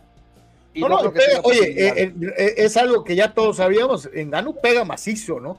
Y, y, y, yo sí te digo, a mí no me, no me extrañó nada, de hecho, inclusive en la semana pasada lo dije, eh, si se descuida, Fiori no tiene una quejada del todo poderosa, y en Gano pega duro, y pasó exactamente lo mismo, me lo pusieron de nalguitas en el, en el ring, este, y la realidad es que, es que yo creo que sí es, es una quemada terrible, es arriesgar de más un prestigio, y no culpo sí de poner cara de no manches, porque, porque como bien lo dijiste, Sócrates, se le, se le estaban yendo los millones en la, en la pelea unificatoria, ¿no? Pero Engano ya es un nombre bueno, aunque tenga 0-1, para peleadores que no, que no pelean tan seguido, pero que quieren mantenerse ahí. Andy Ruiz, eh, Herjovic, Joseph Parker, o sea, para varios pesos completos que no hayan actividad, pero que quieren mantenerse ahí, pues ahí está Engano, ¿no? Que, que ya Fury le abrió, la puerta y entró, aprovechó esa oportunidad y entró y ya está ahí en la palestra. Lo clasifiquen o no lo clasifiquen, su nombre ya está ahí. Sí, pero lo, lo habíamos mencionado, ¿no, Carlos eh, Sócrates, de que si es correcto que Ali peleó contra estos exjugadores de fútbol americano, eh, pero en una etapa eh, adelante, ¿no? Eh, quiera o no quiera, el, el famoso gitano Fury está en un estatus distinto, ¿no? Entonces, que sí haya acabado de nachas, la verdad sí pega mucho a lo que es el aura del campeón de los pesos pesados. Y saben de quién me acordé aquí también un poco, que es lamentable porque si este tipo con una pelea eh, lo bajó a Fury con esa famosa quijada suave, eh, ¿dónde queda el fraude de Anthony Joshua? ¿No? Eh, o sea, eh, o sea, debió de tomar esta pelea de una u otra forma, de todas maneras se iba a ganar un dineral, o sea, no le iban a pagar un, un, un, un euro, ¿no? Iba a ganar un dineral. De, de, pelear, de pelear con, tienes toda la razón del mundo, Anuar, de pelear con Engano a darle la oportunidad a Joshua, en una pelea oficial. No, no, pero, pero, o sea, eh, yo creo que va de las dos partes. O sea, esa pelea no pasó porque Joshua no quiso que pasara. O sea, es, es obvio. Le abría la cajuela. Es, es, un cobarde, probablemente, porque eh, por cuestiones boxísticas y lo que vimos contra Wilder, eh, debió de intentar subirse con Fury. Y parece que realmente no quiso, porque todo fue problemas de que la negociación, ¿no? So, que cuánto sí. para cuánto y que cuánto para acá. Cuando eso está pasando, en la posición de Fury, de la, no en la posición de, de, Joshua, es que no quiere pelear con él. O sea, sí. quien quiere pelear, pelea eh, y encuentra en, la forma. En este caso, la crítica y la oposición fue, mira, mencionaste a Ali, cuando Ali hizo exhibiciones ante jugadores de fútbol americano, lo que sea, eran peleas de exhibición. La gente quería ver a Ali y ya estaba en sus últimos, ok, eh, eh, súbete al ring contra este tipo, no es, no es pelea oficial. Las, eh, lo que ha hecho los polls, eh, pues tampoco son estrellas del boxeo, ¿no? O sea, son youtubers que se meten a, un ring y, llaman a, gente que, que, está a su nivel o poquito menos. Mi problema con Mayweather contra McGregor y de Fury contra Engano es que ellos dos, Mayweather y Fury, eh, son peleadores de, los, de lo mejor en su época y llamaron a peleadores que estaban debutando para peleas oficiales, no de exhibición. Esa es la oposición y esa es la queja. Que contra McGregor fue el 51-0 famoso, que por qué un, un, campeón mundial en múltiples divisiones invicto eh, le dan permiso de pelear oficialmente contra un debutante y en este caso es un campeón mundial de peso completo, eh, activo, invicto, y le da la oportunidad en una, en una, pelea oficial y a 10 rounds, no a 4 ni a 6, a un debutante. Totalmente de acuerdo. Hubiera sido exhibición y, y, suben con caretas, órale, no va el récord. Eh, hagan lo que quieran en su tiempo libre y si generan dinero, qué bueno. Pero ya hacer las peleas oficiales y ya está apuntado en el récord de Fury esa victoria, ahí sí no, este, pues no, no, no concuerdo con eso, porque son peleadores top contra debutantes, aunque esos debutantes tengan historia en otros deportes, no, no importa, en el boxeo son debutantes. Oh, César Pineda se muere de risa con Anuar, dice, forma cilíndrica, te pasas, Anuar, con la barba Harden y su forma eh, poco esbelta. Este, eh, pues eh, es mi compadre, ¿no? Está, este, si no se cuida, va a acabar en modo rotoplas, ¿no? Pregunta Carlos Tapia que si la barba podría estar a la altura de Will Chamberlain. Y dice, y no me refiero al baloncesto. No, no, no, ni cerca, ni cerca. Ni cerca. Hasta, para, hasta, estar en... hasta para eso eran mejores los tiempos anteriores. No, no, para estar en ese, tienes que estar en gran forma para tener esos números, ¿no? Sí, sí, total, total, absolutamente. Pemar dice, mañana voy a ir al caliente, fulanos, ojalá Cholos empate de perdida con que no lo goleen. Y nos pregunta cuánto creen que queden fulanos. Este, al ratito los pronósticos. Está contento eh, Pemar porque va a venir al caliente, este, y nada con exceso, todo con medida, mi querido Chucho, por favor. Eh, eh, Oye, y hablando de caliente, eh, pues les quedé mal el viernes en la previa que garanticé que México iba a tener un nuevo campeón mundial con el Rocky Hernández y que me lo noquean en el round 12, hombre. Este, eh, llevaba la pelea ganada, no como un juez que, que, le dio todos los rounds al Rocky, no, pero llevaba la pelea ganada, era cuestión de, de dar bola en el doceavo round. Anuar, eh, eh, le pasó, Sócrates, le, le, pasó un travieso Arce. ¿Sí? O sea, eh, ya vas ganando, güey, que ya dale la vuelta y, y no. O sea, eh, burrito en, en pocas eh, palabras, se aventó Sócrates un auténtico Mexican style. Sí, pero en su aspecto negativo, en su lado negativo. Es decir, eh, si ya en 11 rounds hiciste el espectáculo que le quería a la gente, tú eres un noqueador nato y en 11 rounds no pudiste noquear, pero vas ganando la pelea claramente no intentes lo que era en el 12. O sea, no lo hagas. Es más, así se equivocó. Vas ganando, cabrón. Así se equivocó y te también te el terrible Morales contra Paquiao. Y por poco, ah, no, por poco te quejas la pelea. Tanto, tú que te quejas tanto de la, de la, de la Thunder versus Lightning, de la de, la de, de, la de Chávez, este, eh, eh, que, que, ganó en, en dos segundos, en los últimos dos segundos. Si Meldrick Taylor sale a darle bola, gana la pelea. Sea, no, pero... Melvin Taylor no tendría que haber intercambiado ni siquiera un golpe con Julio, hubiera corrido como loco y gana Taylor la pelea. Ya no tenía piernas, ya no tenía piernas para correr, ya era demasiado castigo al cuerpo, ya estaba arrastrando las piernas, cuando quería moverse se arrastraba. Pero en el caso de, del Rocky Hernández, que no sabe pelear de otra manera más que fajándose, eh, pues por lo menos no te expongas. Y no, o sea, hizo todo, todo lo que no debió haber hecho, ya tenía prácticamente el cinturón en su poder y el campeón del mundo dijo esto se acaba hasta que se acaba, lo conectó con autoridad, yo dije, bueno, se va a levantar y aún con la caída va a ganar la pelea, porque es un 18 nada más. Pero no, yo al principio creí que el referee la había detenido de manera precipitada, ya después viendo la repetición, la paró bien. La paró Pemar, bien. Pemar, Fernández Suárez critica al Canelo, no como otros. Saludos, Sócrates. Ay, Ay, Femar es un fulano, pero bueno, en fin, este. Vamos al fútbol americano profesional de la NFL, señores y señores. Este, ayer. Un último comentario. Este, la, la, la pelea que, que, hizo historia en el boxeo femenil con, eh, terminó por haciendo historia en realidad, porque la pelea transcurrió a la decisión y las mujeres pelearon 12 rounds de 3 minutos. Amanda Serrano ganó por decisión unánime clara a Danila Ramos incluso las tres tarjetas fueron 120, 108. Por primera vez en el boxeo femenil, una, en una tarjeta dice 120, es decir, 12 rounds por 10 puntos y 12 rounds de 3 minutos.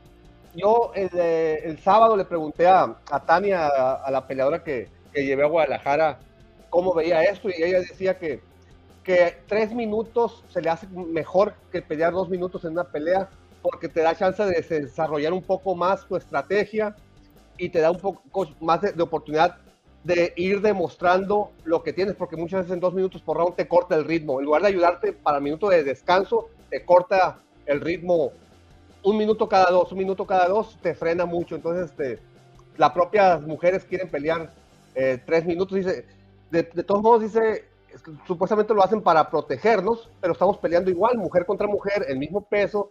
Entonces, si nos dan un poco más de tiempo, podemos dar mejores peleas y se van a ver más knockouts como los hombres, que al final de cuentas, pues los knockouts es lo que la gente quiere ver, ¿no? Por eso en el, en el boxeo femenino hay, hay, la que es noqueadora es muy extraño, porque son dos minutos de acción y uno de, y uno de recuperación. Entonces Amanda Serrano gana por decisión unánime en 12 rounds de 3 minutos. Perfecto, entonces ahí está la primera pelea eh, eh, con tiempos idénticos a los que se utilizan en las peleas varoniles. Así es. En el fútbol americano profesional de la NFL, victoria la sexta para los Leones Detroit. Le ganaron a los Raiders. Eh, saludos, Pemar. Eh, 26 puntos a 14 en el juego celebrado el día de ayer allá en la capital del automóvil en los Estados Unidos. Eh, hay que destacar la buena de Jamil Gibbs, el corredor del equipo de los Leones de Detroit, que eh, tuvo un partido pues a la antigüita, ¿no? Este, 26 intentos para 152 yardas por tierra, una anotación y con la fórmula de juego físico, juego físico, que tanto caracterizó en algún momento a la franquicia de los Raiders, es como los Leones de Detroit y se impusieron al equipo de Las Vegas. Les jugaron duro, les jugaron buena defensa, les corrieron el balón y llegan, reitero, a su sexta victoria carnal en lo que va de la temporada. Qué feo uniforme de los Leones. De acuerdo. Eh, sí, particularmente no, no, no muy este, hermoso. Eh, pues sí, este equipo de, de, Detroit ya lo hemos dejado en claro que sí es de, de verdad. Muy frustrante de lo de los Raiders, de, su gran receptor Devante Adams. Eh, otra vez quedó súper frustrado. No creo que vaya a haber ningún movimiento. La fecha límite de cambios es ahorita y no creo que va a acontecer esta, esta cuestión, ¿no? Ahí hay que señalar que ayer se vieron beneficiados un poquito de la profundidad que tienen en cuanto al tema de acarreos, porque al eh, no estar eh, absolutamente eh, disponible Montgomery ayer con Detroit, eh, usaron mucho más a Jamir Graves, que fue la bujía ayer, 26 acarreos, 152 yardas y un touchdown para respaldar a Jared Goff y obviamente eh, los Raiders con esa anémica ofensiva eh, eh, pues tiene severos problemas, ¿no? Pero ayer sí, eh, obvio destacar a, a que, levantó la mano como corredor, otra vez ratificando que si tienes un excelente corredor como ayuda, por eso es que es tan dramática esa pues mala situación de, de, vilipendiar a los corredores porque reiteramos cómo ayudan y este receptor Saint Brown tuvo también 108 yardas eh, para los Leones que llegaron a seis victorias y hay que decirlo, lo que decían nuestros amigos hace rato, eh, eh, compañeros, de que, eh, digo, Filadelfia claramente es primero, pero con el tema de San Francisco y también dar a sus problemas hormonales, eh, si se descuidan por ahí, Detroit puede acabar hasta segundo sembrado. No creo que primero, pero hasta podría acabar como segundo sembrado de la Conferencia Nacional. ya veremos si pueden hacer esto, ¿no?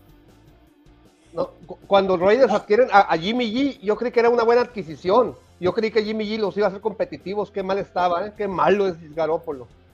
Sí, sí, hasta ahorita decepcionante esa supuesta conexión con ¿Cuál el fue su línea de ayer? ¿Cuál fue su línea eh, de juego de ayer? Sí, o sea, eh, yo también pensé igual que tú, sobre que con la, como conocía a McDaniels, esto iba a funcionar de otra dinámica, ¿no? Pero apenas 10 completos de 21 intentos para miserables 126 yardas, ¿no? Y una, una intercepción sin touchdown y en este caso eh, Devante Adams el día de ayer de manera miserable eh, tuvo solamente un pase, eh, una recepción para 11 yardas. O sea, es hasta ofensivo. 10 no completos, 10 completos es, es, este, es una cantidad regular para halftime de un buen coreback.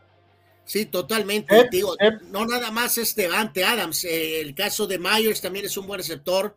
Este, o sea, es, es miserable lo que está pasando con los Raiders dejaron ir a Derek Carr porque se tenía que ir Derek Carr porque ya su ciclo había cumplido, pero Garapolo ha sido un petardazo de proporciones épicas, ¿de acuerdo? O sea, es correcto, dejar ir a Derek Carr, correcto, y traerse a Jimmy G en su momento era supuestamente era correcto, pero ya con lo que ha pasado en estas, en estas jornadas de la NFL, qué decepción ¿eh? de Jimmy G. ¿Quién es el suplente de Jimmy G en, en Oakland? En, bueno, en Las Vegas. No, no, no, no, no no trae nada, no, no hay nada, no hay nada atrás, eh, realmente. El otro día jugaron con un, con un chavo, con, con eh, eh, no se me va el nombre ahorita, pero o sea, nada que sí, escribir sí, acaso, o sea. No, no, me acuerdo digas, ni de su nombre. Sí, yo tampoco. Es un, es un bulto. pero pues ni para dónde, ni para dónde hacerse, fue Aidan O'Connell, Aidan O'Connell. Sí, o sea, estaba el, está, y tienen a Brian Hoyer también. Sí, o sea, está el eterno, el, el, el, eterno suplente Brian Hoyer, que tiene 38 años, que estuvo muchos años atrás de Brady en Patriotas, y el que jugó fue el coreback joven de 25 años, O'Connell. Aidan O'Connell, que es, es una nulidad. O'Connell, qué terrible, pero bueno. Oye, pobre hombre, no, no, no, no, nada que ver. Eh, eh, vamos a participación de, de, de, nuestros amigos que nos habían mandado audios. El primero de ellos es eh, el buen eh, Víctor Baños, que eh, nos decía desde ayer, había mandado un audio referente a los Cowboys de Dallas. y también Eliud González, que también participa en el, el, formato de audio. Adelante, mi querido Víctor, los vaqueros en la NFL. Saludos, Carlos Anuar que tengan un excelente día. Eh, para comentarles un poquito de los Cowboys que le los, a los Rams contundentemente en los tres sectores del, del juego, ofensiva, defensiva y equipos especiales. En la ofensiva que estuvo bastante preciso con cuatro anotaciones. Dylan tuvo un juego de esos eh, grandes, con más de 100 yardas. Eh, también lució, ha estado luciendo Brandon Cooks con atrapadas claves. El ala cerrada Ferguson también contribuyó. Entonces eh, se vio bien la ofensiva. Eh, también el equipo especiales, que Turkin tuvo ahí un, buenos regresos de patada, que uno se lo anularon por un castigo. En fin, eh, bloquearon una patada. La defensiva Blanc que está cubriendo el puesto del lesionado Trevor Dix, tuvo un pick six en su tercero del año, también lo ha hecho excelentemente bien. Entonces, eh, juego redondo, eh, pero ahora viene el examen difícil, el que reprobaron contra los Niners. Ahora sigue Filadelfia. En Filadelfia, aquí es donde eh, para tomar control de la división este, pues deben ganar. No hay vuelta de hoja. Entonces, veremos qué pasa el próximo domingo. En la cuestión que se cierra el trade, trade online, pues aunque tienen necesidades la línea ofensiva, en la profundidad con los linebackers, tal vez un corredor que acompaña a Pola para que esté eh, detone. Mm, se rumoraba de Henry, pues ni se ilusionen, Cabo en eso no va a pasar. De hecho, Jerry Jones al modo de Jerry, yo no creo que hagan algún cambio así importante con trade online. Así que no, no, esperemos mucho. Y esperemos que se le gane a Filadelfia finalmente. Saludos. Gracias, mi querido Víctor. Y aquí hay que dejar bien claro, eh, para que veamos más o menos solamente con la cuestión de los números, la, la situación dentro de la conferencia del este, de la, de, dentro, de la, dentro de, la, de la división del oeste, del este de la conferencia nacional si los Cowboys le ganan a las Águilas, eh, eh, van a ponerse a solamente un juego de distancia por la persecución del famoso título. Pareciera que hay más ventaja, pero es solamente un partido de una u otra manera. Si llegaran a ganar, eh, Dallas se pondrían 6-2 y Filadelfia se quedaría con 7 y 2. solamente quedaría un juego aquí, aquí, el problema, Carlos Soca, amigos, es, es más, ya lo sabemos, hormonal, Carlos. O sea, y aparte de que están en modo canelo eh, si este equipo pierde con Filadelfia, todo se va a ir al diablo, Carlos. O sea, a la potencia. O sea, evidentemente la temporada se acabó, somos una basura. Así como puede, oye, así como puede ser extraordinario en lo anímico, ganarle las águilas y poner en juego, que si las águilas te exhiben, eh, te va a pegar durísimo. Pero ese es el problema de estar en modo Canelo y modo Ochoa, Carlos. Pero sobre todo modo Canelo. Es que aún ganando, eh, empezando por mí, nadie les va a dar el beneficio de nada, Carlos. Técnicamente podrán ponerse lo que tú dices, en posición de estar adelante. Eventualmente incluso pueden terminar en primer lugar de la conferencia. Pero todos traemos en el fondo de la mente que cuando llegue el playoff y enfrenten a Filadelfia o a San Francisco o a los carneros de la ciudad de Guadalajara, el equipo va a explotar como campechana, Carlos. Y hasta que no lo hagan, no les puedes quitar esto. Yo sé que hay que vivir en el presente y hablar del presente, pero llegan momentos que cuando rebasas el modo Canelo es realmente irrelevante, pues. O sea, si ganan, pues qué bueno, qué padre. Y no tienen nada que ganar y todo que perder, pues. Hasta que no ganen un maldito juego de playoff que cuente, o sea, literalmente, ¿no?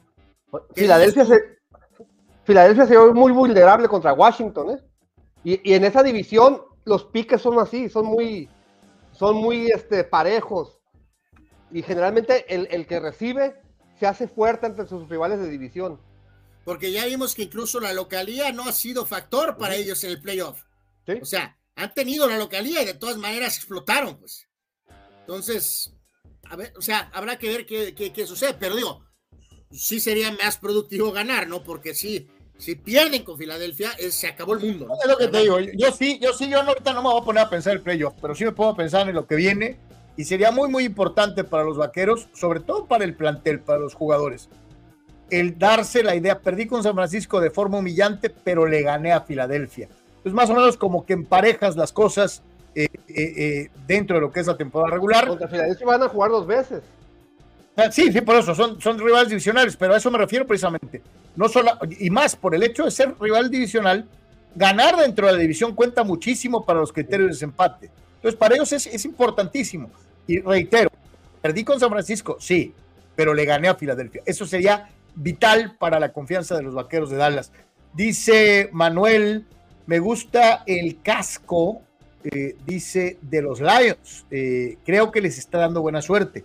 Lo del uniforme en general, de acuerdo, parece pijama en la calle cuando sales a comprar unos tacos de birria en pijama, ¿no? Este, eh, Manuel, abriste el apetito, el apetito, pero, pero sí, sí parece pijama, estoy totalmente de acuerdo. Francisco Javier Espinosa, saludos Francisco, dice, McDaniels es un profe Cruz. ¿Qué piensan de eso? McDaniels es un profe Cruz. Híjole, no, no sé a quién ofende más el comentario, si a McDaniels o a Profe Cruz. Eh, híjoles, pues sí, o lo que está bueno. Bueno, hay, hay- hay que, eh, eh, en beneficio del pobre profe Cruz, hay que decir que el profe Cruz, eh, guste o no guste, fue un eh, coach campeón, fue un director Eh. técnico campeón. McDaniels tiene Eh, chamba. McDaniels, estamos hablando de que es. ah, McDaniels, realmente lo que estamos diciendo es que a lo mejor no es material para ser head coach, que es un muy buen coordinador ofensivo, como hemos visto a varios, Sí. que son excelentes coordinadores ofensivos, pero no la arman como coaches. Entonces, en esta batalla la lleva de ganar el profe Cruz. A lo mejor Sergio Bueno sería más apropiado para McDaniels. Sayer se sube al, al- al barco de lo que había mencionado Dani Pérez Vega y dice: Salud, siguen menospreciando a los, a los Leones. Ayer todos dijeron que el tiro de la Nacional se va a dividir entre las Águilas eh, de Filadelfia, San Francisco y los Vaqueros. Dice: eh, En próximas semanas habrá muchas sorpresas con estos Lions, dice Rule Sayer. Eh, Dani Pérez Vega, Gix es un gran corredor, pero no había tenido mucho juego, ya que Campbell confía mucho en Montgomery pero al lesionarse le abrió el camino al exjugador de Alabama, otro gran novato en el equipo de Detroit, es el Tyrant Laporta. Eh, Jesús Ramos dice, McGregor le trae ganas al Canelo, pero el, al Canelo le tiemblan las piernas. No inventes, Chuy. McGregor No, no, no, me gusta ni para, ni para, ni para que le volé los zapatos al Canelo, o sea, este, eh, eh, dice Silvano Cabrera, corebacks a la baja, Purdy, Jimmy G y Jared Goff. Eh, dice corebacks a la baja.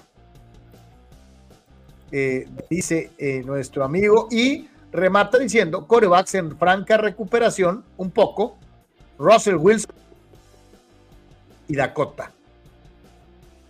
Sí. li- ligera recuperación, ¿no? Sí, ligera Gerardo recuperación. Frista López eh, dice No, te dice que- Montana Perdón, aunque sea ligera recuperación, con esa ligera recuperación sus equipos se ven mejor. O sea, no tienen que ser las superestrellotas de las estadísticas, nada más tienen que no equivocarse y ejecutar.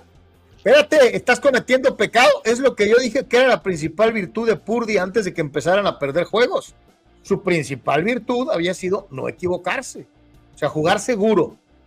Eh, eh, últimamente tiene más intercepciones en tres partidos que en los cinco primeros. Y ahí está la diferencia. La marca de los 49ers son tres derrotas seguidas, ¿no?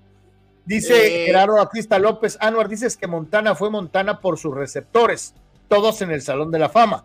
Por eso Brady es mejor ya que las receptores buenos hasta de nosotros, dice Gerardo. Eh, no, yo creo que eso lo dice Carlos. eh, a lo mejor se confunden las voces a veces. Eh, Yo no. dije eso en ningún momento. Simplemente lo que dijimos en ese tópico, Gerardo, fue que pues Bill Walsh elogió- encontró mejor talento, ¿no? Eh, alrededor de Montana, por X o Z razón, ¿no? Este, no fue eh, un ángulo eh, el más alto en elección por parte de Belichick, ¿no? Eh, sí lo fue de Bill Walsh, ¿no? A Eliud González, muchas gracias Eliud por tu participación y por eh, eh, tu donativo eh, en, en, en Oxxo. Gracias, mi querido Eliud. Y te mandamos este, saludos. Escuchamos tu participación sobre la NFL. Saludos, hermanos Jimmy. Ahí les mandé una pequeña aportación que les hice en el Oxxo. Y pues para comentarles que pues mala semana para los mariscales. Pickett y Cousins lesionados, Mahomes resfriado y se le acabó la magia a Pordy. Y por otro lado me llamó mucho la atención en la intercepción que le hicieron a, a Cereus, el safety Jaguares, el- cuando se fue a festejar, le arrebató la toalla a un señor que ya se veía grande y el señor inclusive le tiró por ahí un golpe, se me hizo muy, muy raro. Y la verdad, el mejor disfraz del fin de semana, yo creo que nos sirvieron uno, un aficionado de los 49 que fue de, disfrazado como, como, el, como el coach y la verdad se parecía mucho ya a. Ahí está el buen Eliud. Este, y yo sí te digo algo, eh, eh, esta situación, y, y es muy particular, porque ya lo habíamos visto en los pelafustanes jugadores de otra época de los bengalíes de Cincinnati, ¿no? Eh, a diferencia de otros equipos, los acereros tienen lo de la famosa toalla terrible. Y, y- y es algo que los distingue de, de la, de los aficionados de todos los demás equipos de la NFL. Ningún equipo tiene esto, inclusive eh, ya hasta se lo han pirateado en otros estadios, este, la famosa toalla terrible que inventó Byron Cup allá en los 70s, eh, y, ahora ha sido pirateada por todos lados, ¿no? Pero eh, sí, cuando un jugador quiere hacer enojar o quiere burlarse de los acereros, lo primero que hace es eh, agarrar una toalla terrible, ¿no? Eh, nunca se me va a olvidar en aquella famosa rivalidad con el coach Cowher todavía y con Marvin Lewis, eh, eh, la ocasión en la que TJ Hosmanzada se limpió los zapatos con una toalla terrible, ¿no? Y en el siguiente juego los acereros lo castigaron brutalmente. Entonces, este, sí, sí, lo que no está bien es que un jugador se meta con un aficionado, y más si es una persona mayor, ¿no? O sea, eso no está bien, ¿no? Pero pues. Pero Eh, Tu ni audio, modo. ¿no? O sea, en este caso, pues va a haber ofensas a la toalla, ¿no? Porque es un símbolo, ¿no? Como ha pasado con los vaqueros del hecho de pararse en la estrella en el centro del campo, ¿no? Eh, o sea, pero lo que sí no es correcto es lo de la afición, meterte directamente de que va a haber más gente limpiándose los zapatos con la toalla, pues es inevitable, ¿no? O sea, eh, los rivales tampoco van, tienen por qué tener una, eh, pues digo, no es lo ideal, pero tampoco van a venir a rendir tributo a la cortina de acero de los 70s y a Myron Cope, ¿no? O sea, ellos están tratando de destruir a los Steelers, ¿no? Eh, pero puedes agarrar la toallita y si quieres limpiarte ya sabes por dónde, ¿no? Pero lo que no debes de hacer es meterte con un fan directamente, bajo ningún y, motivo. oye, y menos con alguien mayor, ¿no? Por supuesto. O sea, Jesús Ramos dice, nos bajamos del profe Cruz, pero muchos técnicos ya quisieran tener su currículum y se muere de risa, ¿no? No, no, pues o es su que cuenta eso dije- bancaria, o su cuenta dije- bancaria. Dije Sergio Bueno, ¿no? Digo, el buen Sergio trabajó muchos años, pero no pudo lograr ser campeón. El profe Cruz es un técnico campeón, aunque pues Oye, a veces no- se y no le dan chamba al profe Cruz, ¿verdad? No, no, no está No, activo. yo creo que ya también sus posibilidades se mermaron, ¿no? Es una muy buena pregunta de Raúl Ibarra. Saludos, Raúl. Dice, o sea, ¿los Lions son favoritos sobre los Chargers en Los Ángeles? Pues tú debes de tener ahí alguna línea ya ahorita, Carlos. Eh, a ver, chécale. Me imagino que deben de ser favoritos los Leones. eh, por poco. Yo creo que es, una prueba muy buena para los dos equipos esa. Una prueba para los dos. A ver en qué nivel andan. Sí, que es, es, es una de esas pruebas que normalmente los Chargers siempre reprueban. Entonces, eh, Encuentran la manera de perder. de acuerdo, ¿no? O sea, eh, tendrán la cuestión de quitarse ese salate de juegos cer- cerrados, juegos peleados, siempre peleamos, pero siempre perdemos, ¿no? Eso no se quita, no es gripa. es- Entonces, este, pero sí, sí debe de ser una, una línea cerrada, pero debe de ser a favor de Detroit, aunque esté a favor de, de, eh, la localidad Charger, ¿no? Sí, sí, totalmente. Así que, pues, No, yo ahorita creo lo que revisamos. debe ser favorito Chargers en casa. No sé qué tan dominante haya sido la temporada de Detroit como visitante hasta el momento. A ver, aquí estamos eh, tratando de, de, de, revisar. Dependemos de, de la rapidez del internet. Totalmente. Y, De hecho, es que el internet ahorita como que está en modo SOX. Este, eh, bueno, pero a ver, para empezar, en la siguiente jornada van con, con- con- con los Jets, ¿no? va con los Jets, va con los Eh, Jets. Es con los Jets, pero es lo mismo, ¿eh? Ah, ah, o sea, bueno, el juego es en, en- el, el juego es en MetLife. A ver, sí, sí, vamos a, aclarando este punto, ¿no? Eh, en Pero- esta jornada es Jets. Chargers de visita contra los Jets. Contra esa miserable ofensiva, pero también los Jets tienen esa gran defensiva. Se supone que es un juego que tendría que solventar este, los Chargers. Eh, eh, están los Chargers con menos tres. O sea, los Chargers son favoritos en este Monday Bueno, Night no, oye, pero contra contra, los Jets. contra los Jets lo entiendo, pero cuando les toque Detroit, ahí sí, pues ya veremos. ¿no? Eh, de momento, si hoy fuera contra Detroit, el favorito serían los Leones, ¿eh? como sea. Yo creo que no. Aún jugando en Los Ángeles. pero de todas maneras, con, con esa ofensiva, Carlos, este, y con los problemas ofensivos de los Jets, la línea solo es tres. O sea, debería ser más. Sí. Bueno, pero es que ahí, ahí no, te- no leíste las letras chiquitas que dice la diferencia es poca porque son los Chargers. Bueno, eh, correcto, correcto, sí, no, no, no las, no las vi. Este, eh, de acuerdo, ¿no? Eh, el saco Claro, de Detroit es el siguiente. El de Detroit es el siguiente partido. El, el de la fecha 10. Exactamente. Ahora, señores, con Hay eh, las esperar a ver revisiones. qué, qué hace Chargers contra Jets y qué hace Detroit en su siguiente juego para establecer la línea de la siguiente semana, de las dentro de dos semanas.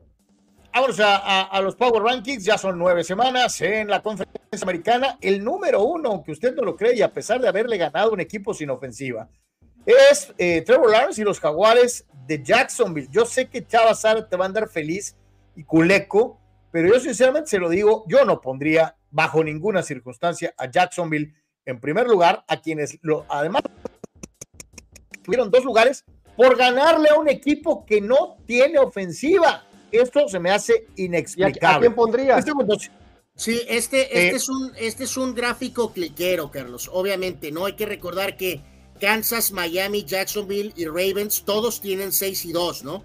Pero en este caso sí, el factor, de, estoy de acuerdo contigo, de ganarle a la miserable ofensiva de Pittsburgh, no les debería de dar el, el primer lugar, ¿no? Probablemente podrías ponerlos, yo los pondría, yo los pondría cuatro, ¿eh? De los cuatro equipos que tienen 6 y 2, pondría a Kansas City a pesar de la petardeada de Broncos, los a mantendría pesar de primeros. perder, Anuar, No. los jefes deberían de haberse quedado en primer lugar. ¿eh? Yo No los pondría primeros, pondría a Miami 2, a Baltimore 3 y a Jacksonville 4. Así los pondría yo a los, a los, a los de 6 y 2. ¿Qué no habíamos dicho que Broncos era como el lugar 20 de la liga? Y, y ha mejorado muchísimo. Bueno, Sócrates. pero hace un momento se decía que el mentado coreback 12 baños ha mejorado, ¿no? O sea, Sí. y sabemos que va a haber un juego probablemente por temporada donde vas a petardear, ¿no? Pero no puedes poner a los Chiefs de uno si vienen de perder contra los petardos de los Broncos. Bueno, Oye, yo, pero yo no- sí los pondría, pero también podrías poner a Miami eh, o a Baltimore, o, o podrías poner a Miami y a Kansas segundo, Baltimore 3, pero de todas maneras pondría a Jacksonville cuarto. Es un gráfico cliquero al buscar eh, poner a los Jaguars primeros en la conferencia americana. Yo, yo sí te digo, hoy por hoy, y al margen de si es eh, un ranking sobre solo la actuación de la semana eh, anterior, eh, valorando la temporada completa de los equipos en 6 y 2, me quedo con los jefes de Kansas City para estar en el primer lugar de la conferencia americana. En la conferencia nacional de las Águilas de Filadelfia están a tope, los actuales campeones de la conferencia siguen en el primer lugar de la lista. Los vaqueros de Dallas, Mercedes, su victoria y su eh, buena actuación, eh, subieron un lugar, son el segundo sitio. Y los Leones de Detroit, que también ganaron en el partido que comentábamos, son el tercero. San Francisco cayó dos lugares al ligar su tercera derrota consecutiva y se va al cuarto lugar. Los invisibles halcones marinos de Seattle son cinco. Eh, en el ranking general de la NFL, los número uno son las Águilas y los número dos, de acuerdo a estos rankings, son los Jaguares de Jacksonville, cosa con la cual no comulgo en absoluto. Ah, Hay que decir aquí, muchachos, que también se pasaron de rosca con, con Patriotas al poner los últimos en la conferencia eh, americana. Volvemos a lo mismo. Patriotas al menos metió las manos con Miami. y los Raiders son una nulidad auténticamente, ¿no? Raiders debería ser último y Tejanos todavía debió bajar más porque perdió contra Carolina, que obtuvo su primera victoria y a pesar de eso cierto. Tienes toda la razón. Entonces, eh, bueno, pues ahí está, ahí está tus. Sí, sí, eh, digo, hay que acordarse, Tejanos pierde contra el equipo que iba con cero ganados. O sea, eh, esto hay que dejarlo clarísimo. Y, digo, al margen de lo que menciona Sócrates, que si a lo mejor es solamente el ranking por lo que hicieron la, la, semana pasada, reitero, Jaguares le ganó un equipo sin ofensiva, eh, a un equipo incompleto. Pero iba de líder, ¿no? Iba de líder en la división, en su división. Que es una división, pues malita. Pero iba de líder en su división. Eso no ¿Sí? es culpa de los Jaguares. Pues sí, sí, sí. Jaguares le ganó a un líder divisional. Eh, dice Alejandro Moreno, petardeada mis polainas, se les ganó y humilló. Petardos patriotas y también petardos los cholos, dice eh, eh, Alejandro, el tocayo Carlos Moreno, que aquí aclaro, no está hablando de, de los cholos con X, está hablando de los cholos que son los Raiders, desde el, vocabulario del tocayo. Ah, este, A los Raiders le dicen los cholos. Entonces, ahí está. Juan Pitones, eh, jefes, mientras la lleve tranquila, debería ser como en el box el campeón y el resto son sus retadores, dice Juan Pitones hablando. Miami no, se animan a dar el número uno porque no anota 40 puntos o por qué? Pues porque sí le ha bajado un poquito, Miso, yo creo. Pues sí, pero ustedes insisten en poner al chip de primero, que también le han bajado un poquito. A los este que vienen de perder contra Denver. Sí, sí, perder contra Denver es terrible, pero bueno, este, también cuenta lo que hace el equipo de los Broncos. Vámonos a eh, lo que es eh, esto que es deportes en la moda, en la moda. Este, y no precisamente porque vayamos a ver este, ropa de calle, sino los uniformes, los uniformes retro, que en algunas ocasiones son espantosos como los de mis acereros disfrazados de pistachón zigzag, pero hay, hay otros que están muy bonitos, la verdad. Lo acabamos de ver con los petroleros eh, de Houston jugando en Tennessee. Eh, y ahí aparece precisamente en esta, en esta gráfica, ¿no? Eh, es hermoso el uniforme de Houston, ahora Tennessee. Pero también, Anuar, lo que ya habías mencionado, el verde Filadelfia, que han utilizado retro, que es diferente en tono al que usan en la actualidad. No, no, y además, Carlos, un poco la hipocresía de generaciones, ¿no? La realidad es que yo recuerdo cómo la gente vomitaba, Carlos, el uniforme de Tampa y ahora resulta que es hermoso, ¿no? A mí, la verdad, eh, siempre me ha gustado y preferiría que utilizaran este uniforme que eh, el exitoso uniforme eh, de las últimas dos décadas que ha sido sinónimo de resultados, ¿no?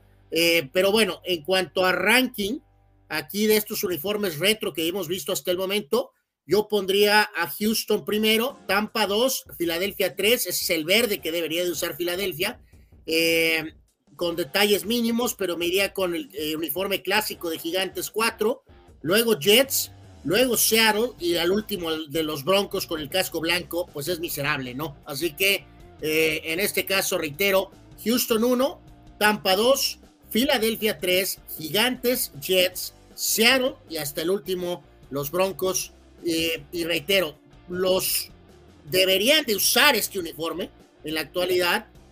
Bueno, no, no, no Tennessee porque no, es de ellos, ¿no? Los, los de Texas deberían de usar este uniforme, pero bueno, eh, Tampa debería usar este uniforme.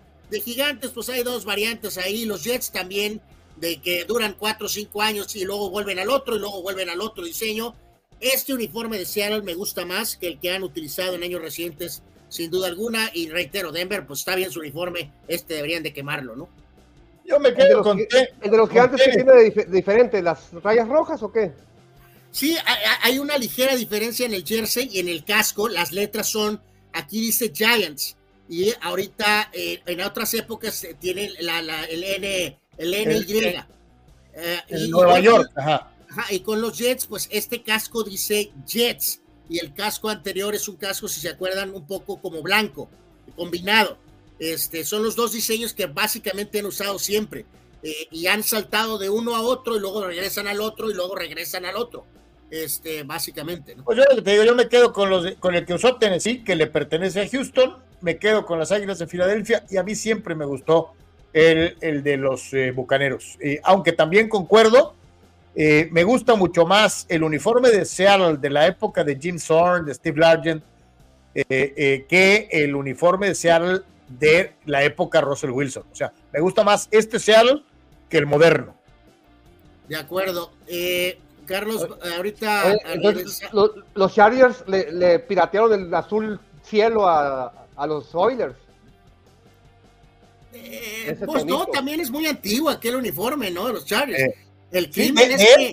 el, el, el, Powder Blue viene desde su época en Los en ah, su primera época en Los Ángeles. El ah, crimen okay. fue que nunca volvieron en la época moderna a querer usar ese uniforme en San Diego, ¿no? Y en cuanto se largaron a Los Ángeles, fue lo primero que hicieron, el adoptar ese uniforme tan bonito primero, ¿no?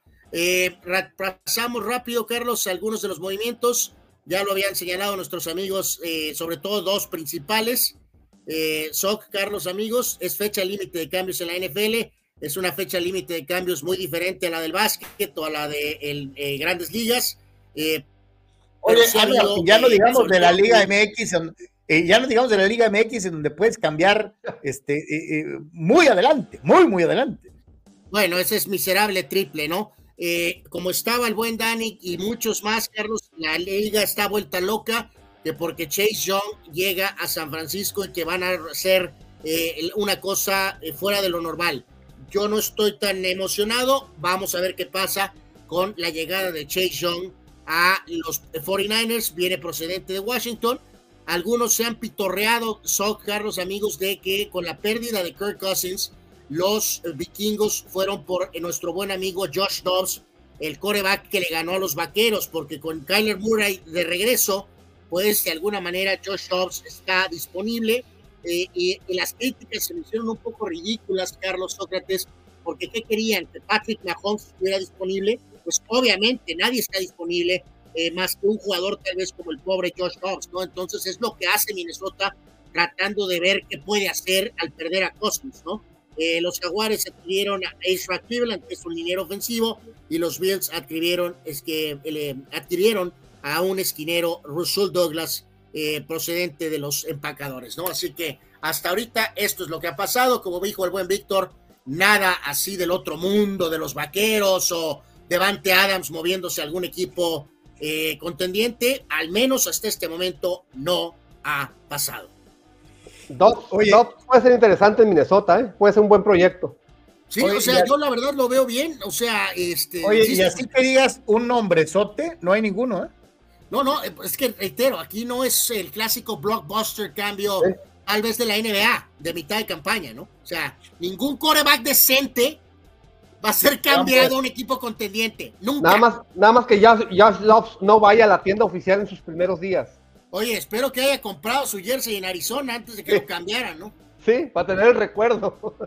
Juan Pitones dice, Miami puede aspirar a uno si le gana a los jefes, porque en sus previos, en sus previas contra equipos buenos ha petardeado. Eh, eh, contra equipos dice, buenos. No contra sí, los sí, o sea, el problema es el, pro, de como, como los... el problema de Dallas no es contra equipos perdedores, con excepción de aquel juego de Arizona, eh, sino contra los equipos rankeados, con, equipos con, con marca ganadora batalla.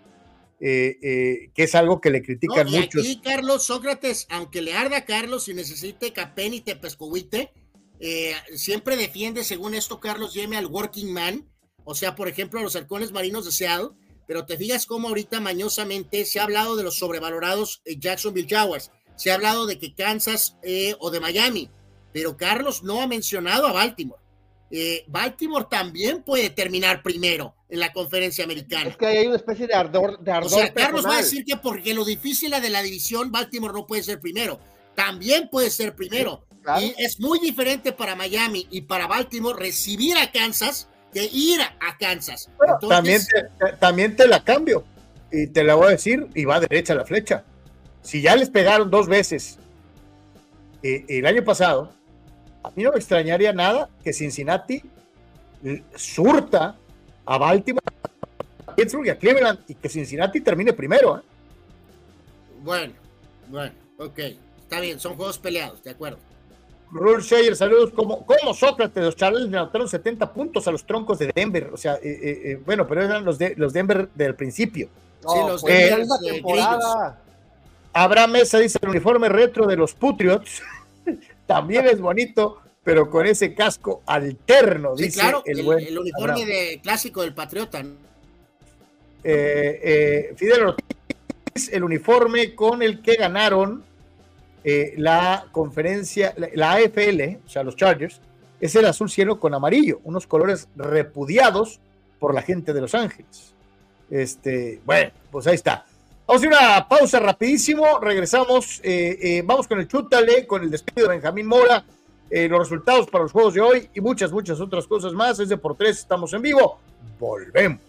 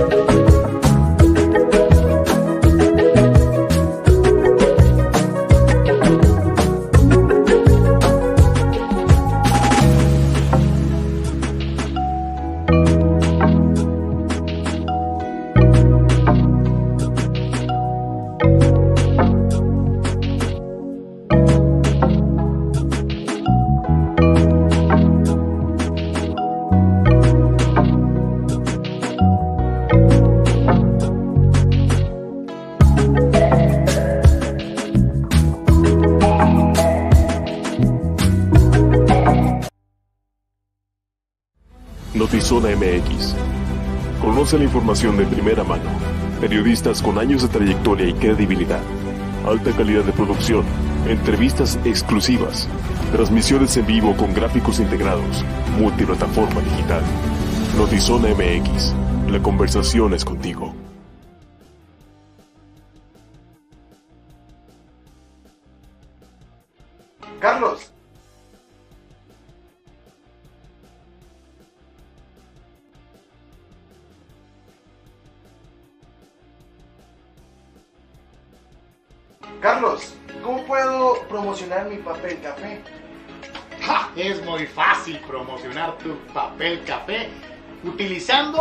opciones que te ofrece DoSynergyDeportes.com para impulsar tu producto o servicio.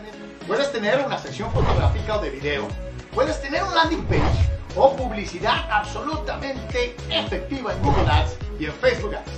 Todo desde 299 dólares. Tu Synergy de por 3 te da la mejor opción para impulsar tu producto.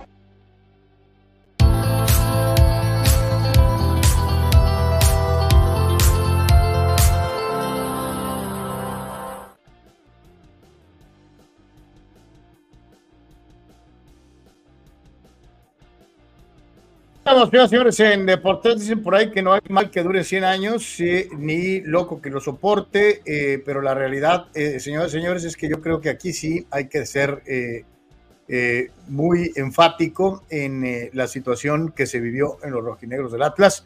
En algún momento Anwar llegaba a mencionar que obviamente cuando un entrenador que logra grandes resultados se va de una institución, le deja un paquete enorme al que le sigue.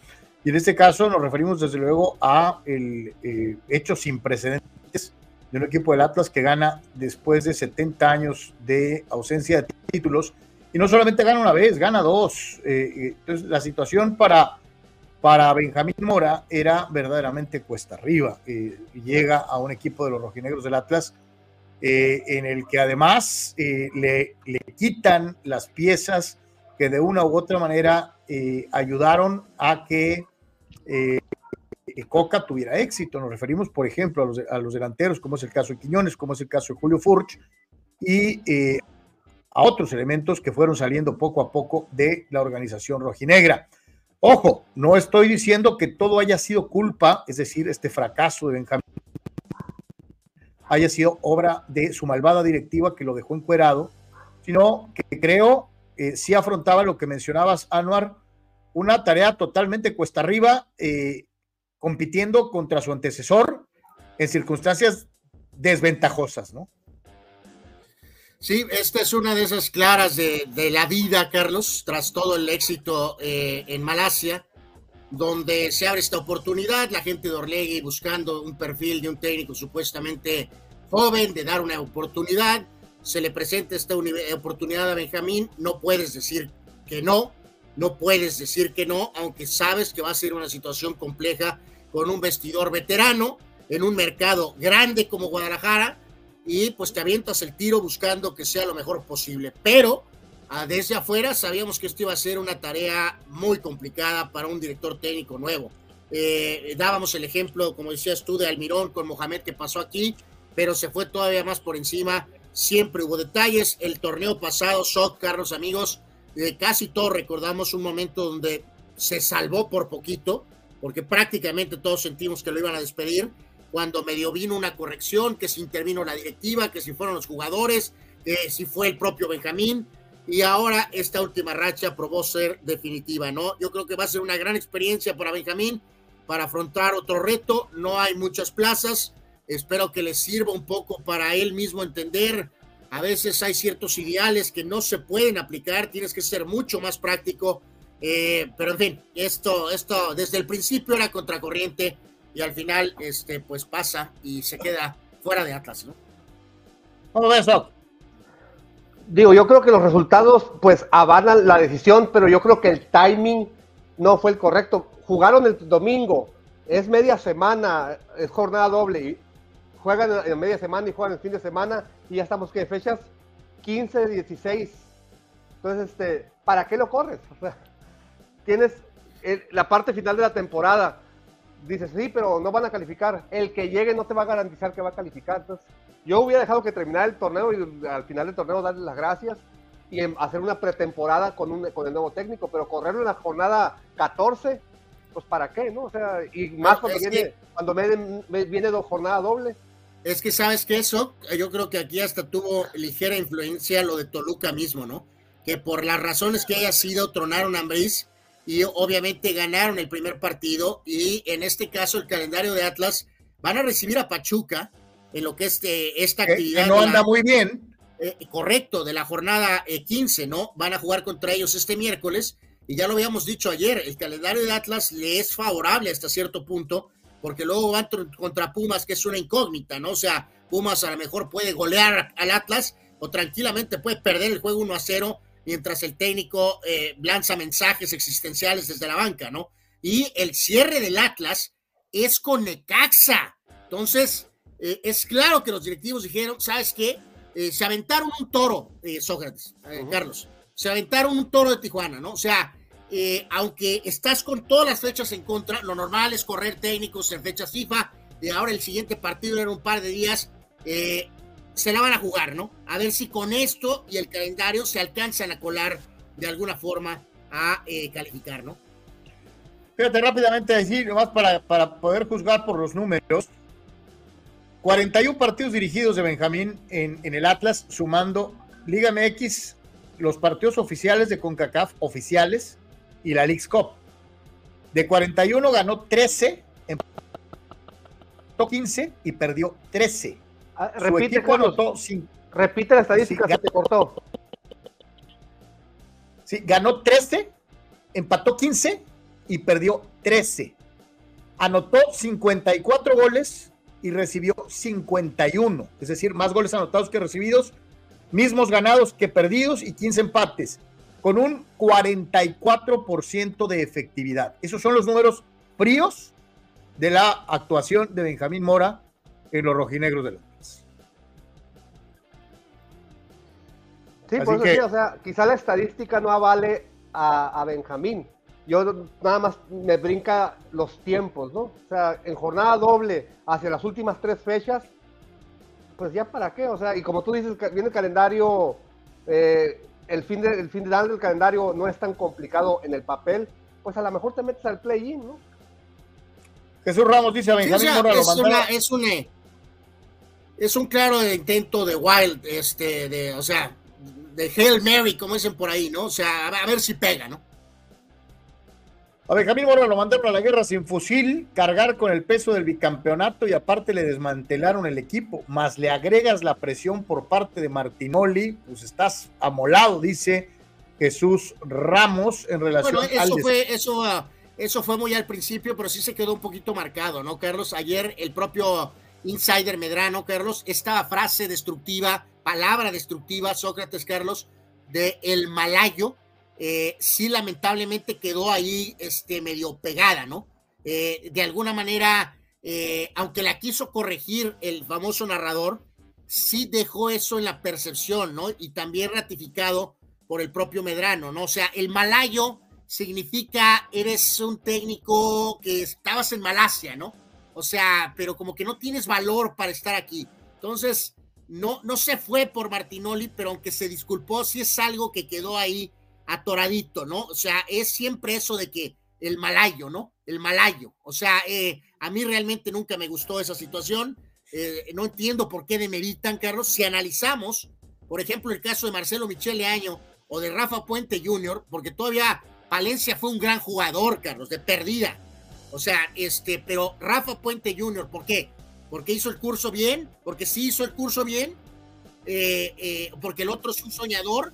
O si lo observas, y somos honestos, para Rafa Puente Jr., la cantidad de oportunidades que ha tenido, el año, el propio Benjamín, ¿por qué, ¿por qué tanto resquemor al éxito que tuvo en Malasia? Rafa Puente Jr. no ha hecho ni remotamente ganar un juego de Matatena. Y, y sin embargo han tenido reiteradas oportunidades, ¿no? ¿Será porque es hijo de, de quien es hijo? O en el caso de Marcelo Michel, por el apellido que lleva, eh, eh, hay que ponerse a pensar y creo que es un buen punto el que manejas. Dice Gerardo Atlista López, saludos Gera, en una, es una pena, el señor Benjamín Mora dejó ser técnico de mi rojinegro.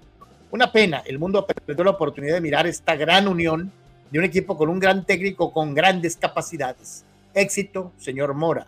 Todos sabemos, todos sabemos que esto es una, una declaración hipócrita eh, de Gerardo, que es un fulano y que eh, deseaba el mal. inclu- Vea usted esto, deseaba el mal de su propio equipo para lograr este objetivo. Sí, Gerardo está danzando ahorita sobre el anuncio del despido de, de, de, de- de- de- de- de Benjamín, ¿no? Y fíjate, para agregar al ejemplo Cholo, Carlos Sócrates, eh, y de lo complejo que fue para, para eh, Benjamín, eh, después del breve episodio bochornoso de Coca en selección, el compa estaba en la órbita, ¿no? Apareciendo en el palco rojinegro, Carlos, cercano a la directiva. Mohamed no estaba en el palco Cholo, Carlos. Eh, eh, eh, eh, en, los, en los partidos de Almirón. O sea, este, eh, un ambiente muy complejo para Benjamín en su primer intento en primera división. No parece, Carlos, honestamente, que insisto, tenga ese apellido leaño, ni sea el hijo de Rafa Puente. Va a ser interesante ver qué viene para él eh, en cuanto a oportunidades, ¿eh? Eh, a mediano plazo. eh, a ver qué decide hacer este, con su. Si decide volver a partir o tratar de esperar aquí, o no, no sé, no sé qué venga para él, sinceramente. Dice, es una pena el señor Benjamín. Ah, no, perdona, que esto está. A Benjamín, bueno, ya que estaba. Dice Raúl Ibarra, al Malayo le vendieron a Furch empezando el torneo y a Quiñones en la jornada 3. ¿Qué quería el Atlas? Otro bicampeonato, aún vendiendo jugadores sin planeación. Eh, la opinión del el buen eh, Raúl en relación a pues, la salida de Benjamín Pues Mora. es que es la, es la influencia de cuando eres campeón dos veces después de tres mil años, Carlos, que eh, se olvida un poquito dónde estamos y qué equipo eres, ¿no? Maravilloso lo que hicieron, pero es el Atlas. Entonces ahora resulta que ya cambiamos toda la dinámica del Atlas. O sea, Pero mira, no. se, habla aquí- mucho, y se habla sí mucho, pregunto. Se habla mucho del peso del bicampeonato, ¿verdad? De, de, de, de cómo, pero se les olvida que después de ese bicampeonato, Diego Coca hizo 13 puntos, ganó 3, empató 4 y perdió 10. Después del, del- bicampeonato hizo ese torneo Coca de 13 puntos y lo corrieron. Y ahí entra Benjamín, o sea, no entró directamente después de un bicampeonato. Entró de un técnico que lo corrieron por hacer 13 puntos. Pues sí, o que puedes, o sea, si quieren los atlistas amantes de Coca suavizar la soca y decir que se cumplió el ciclo, o que mutuamente se dijeron adiós, como sea, ¿no? O sea, eh, vamos, ciclo concluido, pues en pocas palabras. Sí, ¿no? sí, sí, sí. Pero ahora resulta que como Coca también está en la órbita, está desempleado, pues inmediatamente corrieron a lo que tienen cerca y se volvió un problemón para, para, para Mora hasta cierto punto, ¿no? Y empiezan pues las especulaciones, ¿no? Yo pregunto, ¿ustedes han escuchado rumores de quién llega a Atlas? Eh, dice Raúl Seyer, saludos, Nachito Ambriz para el Atlas, ¿lo ven? A ver, Para el viejo temporada puede Atlas, ser. para el viejo Atlas, para el viejo Atlas, sí. Para el Atlas de Orlegui, no sé.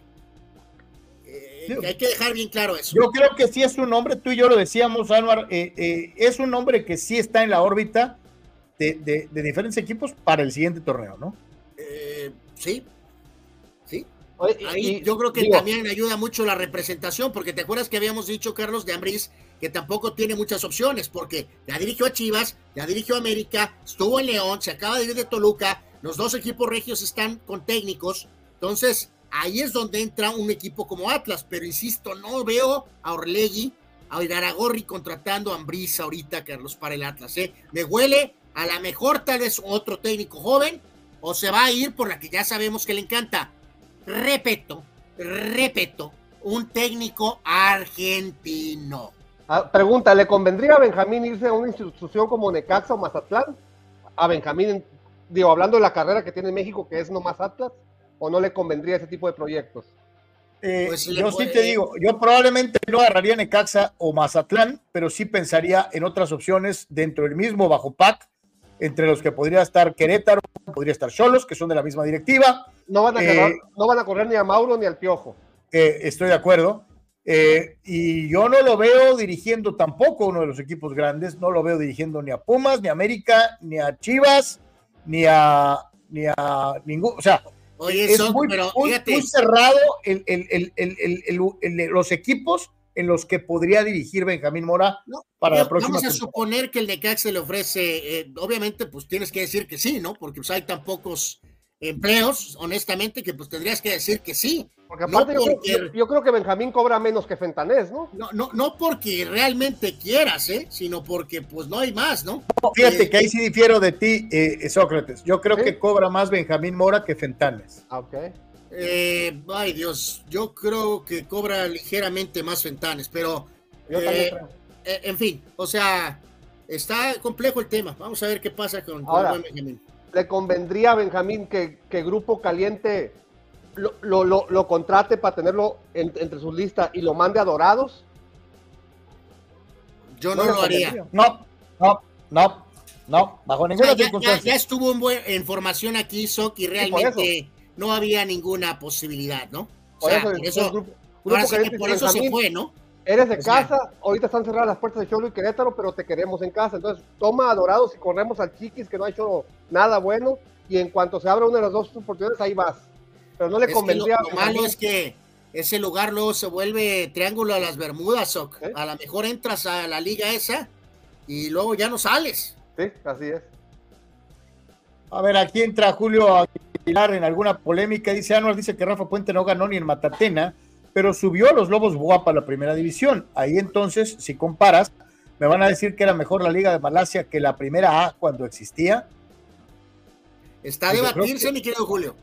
Está a debatirse, sinceramente. Eh, Está a sí es debatirse. como, como para ver, ¿eh? Julio, No, no, y- yo y no me iría. además, Carlos, vamos a utilizar, siguiendo con el ejemplo Cholo, Soc. Eh, Julio, eh, ve un poquito lo que pasó con Joaquín. O sea, eh, eh, subir un equipo no es fácil, yo lo sé. Independientemente de en qué punto tomaste ese equipo para ascenderlo, ¿no?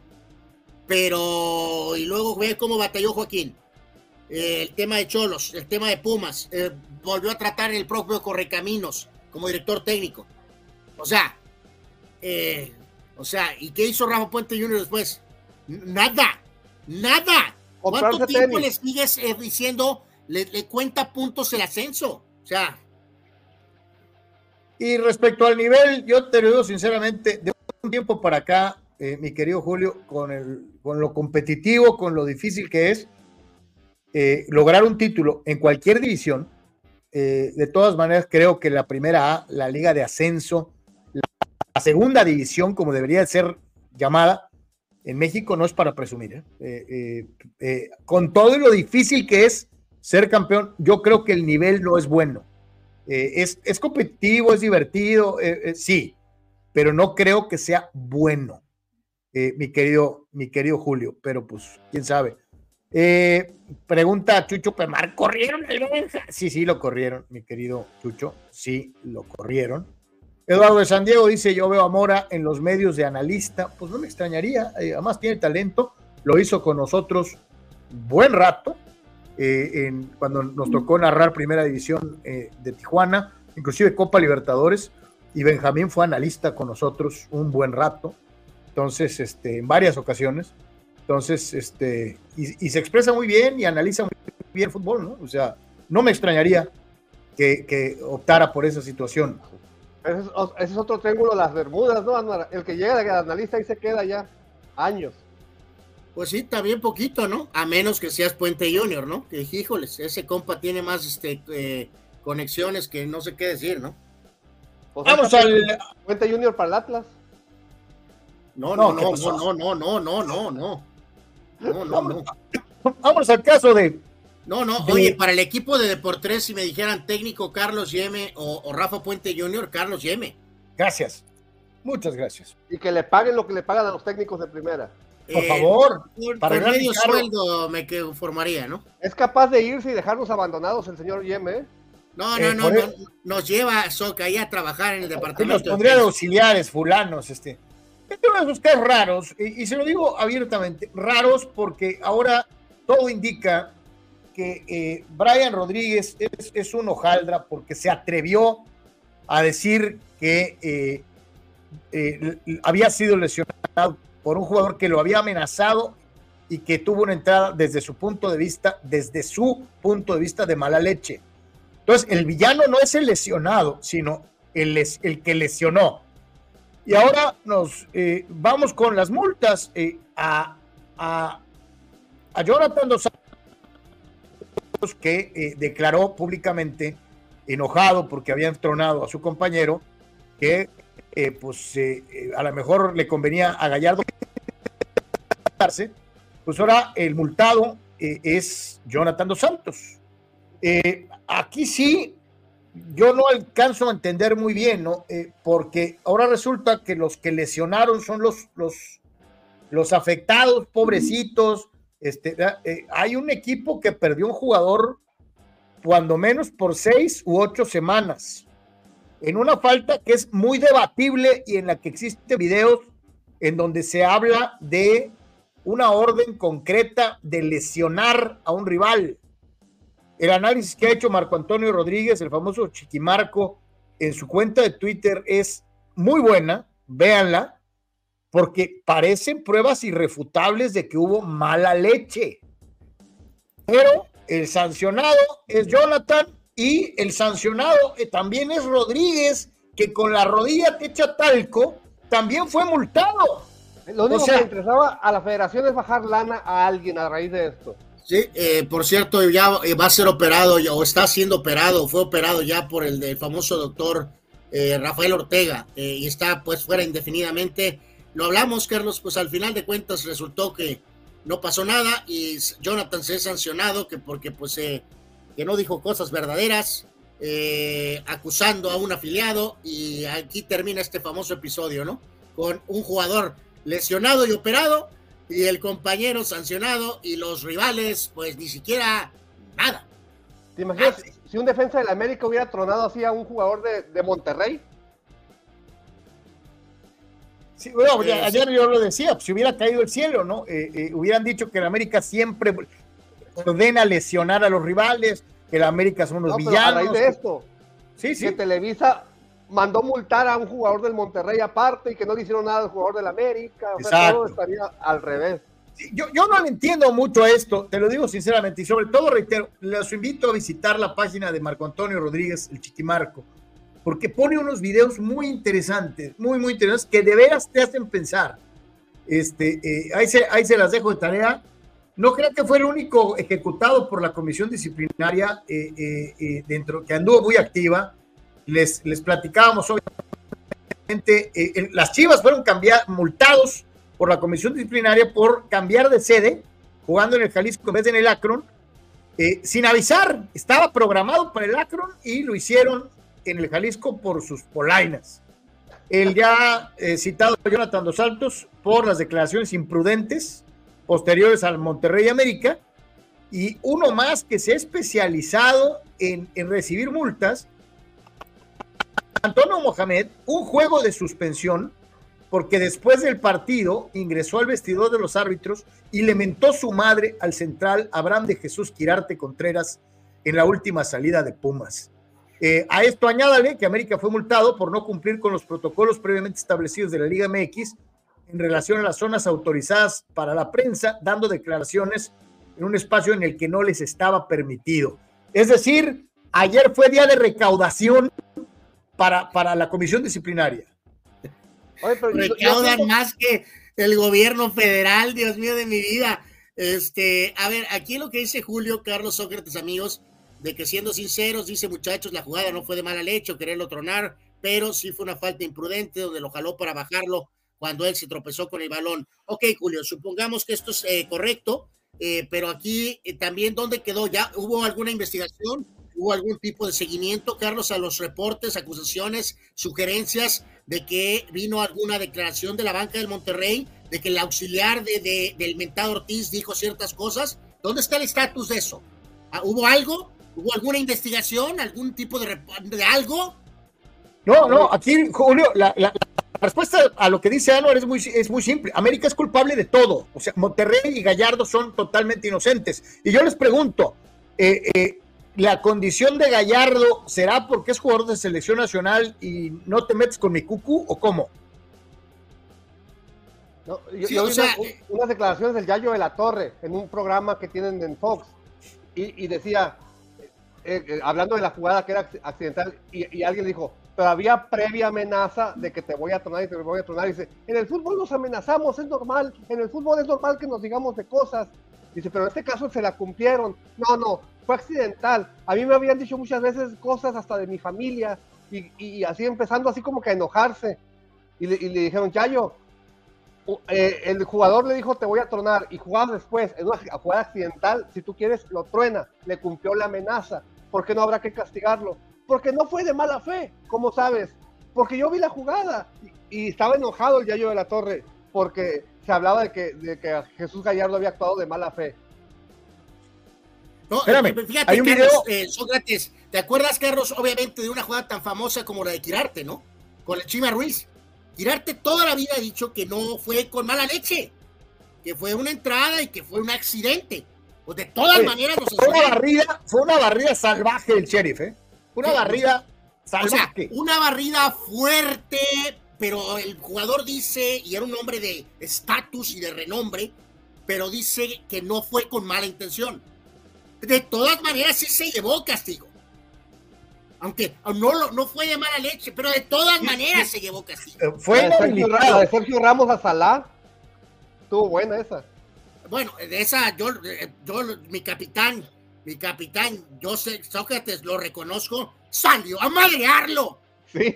Y lo sacó. Así de sencillo. Muy mañoso, con mucha maña, eh, eh, eh, en el caso de Ramos, ¿no? La barrida de Quirarte fue, de Quirarte fue escarada, fue una barrida izquierda en el área, en el callejón, tomando vuelo como de 15 metros, o sea, antes no le arrancó la pierna al pobre Chima, es una realidad.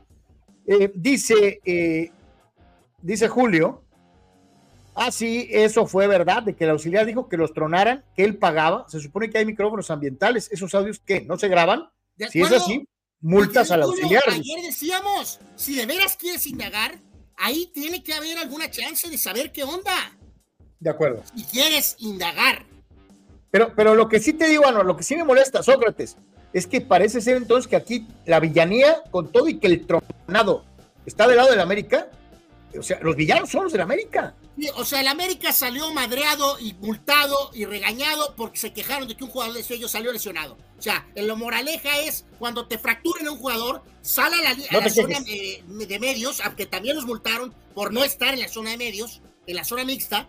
Y entonces cuando te fracturen un jugador, di gracias equipo rival por partirle la madre a un jugador mío. ¿no? Gracias. ¿Sabes- ¿Sabes qué se dijo también? Que lo provocó, que Rodríguez provocó a Gallardo. Pues nomás le pisó la pelota, no se burló de él.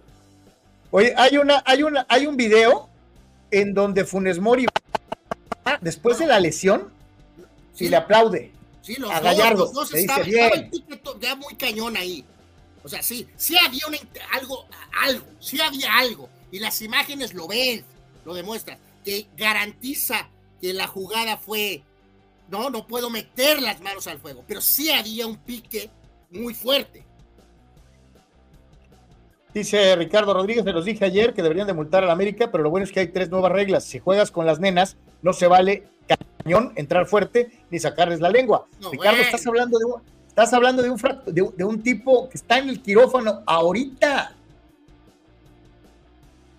Y reitero, eh, eh, pues el que no quiere ver no ve. Eh, Gallardo, Gallardo es responsable de la lesión. Lo dijo Sócrates hace ratito.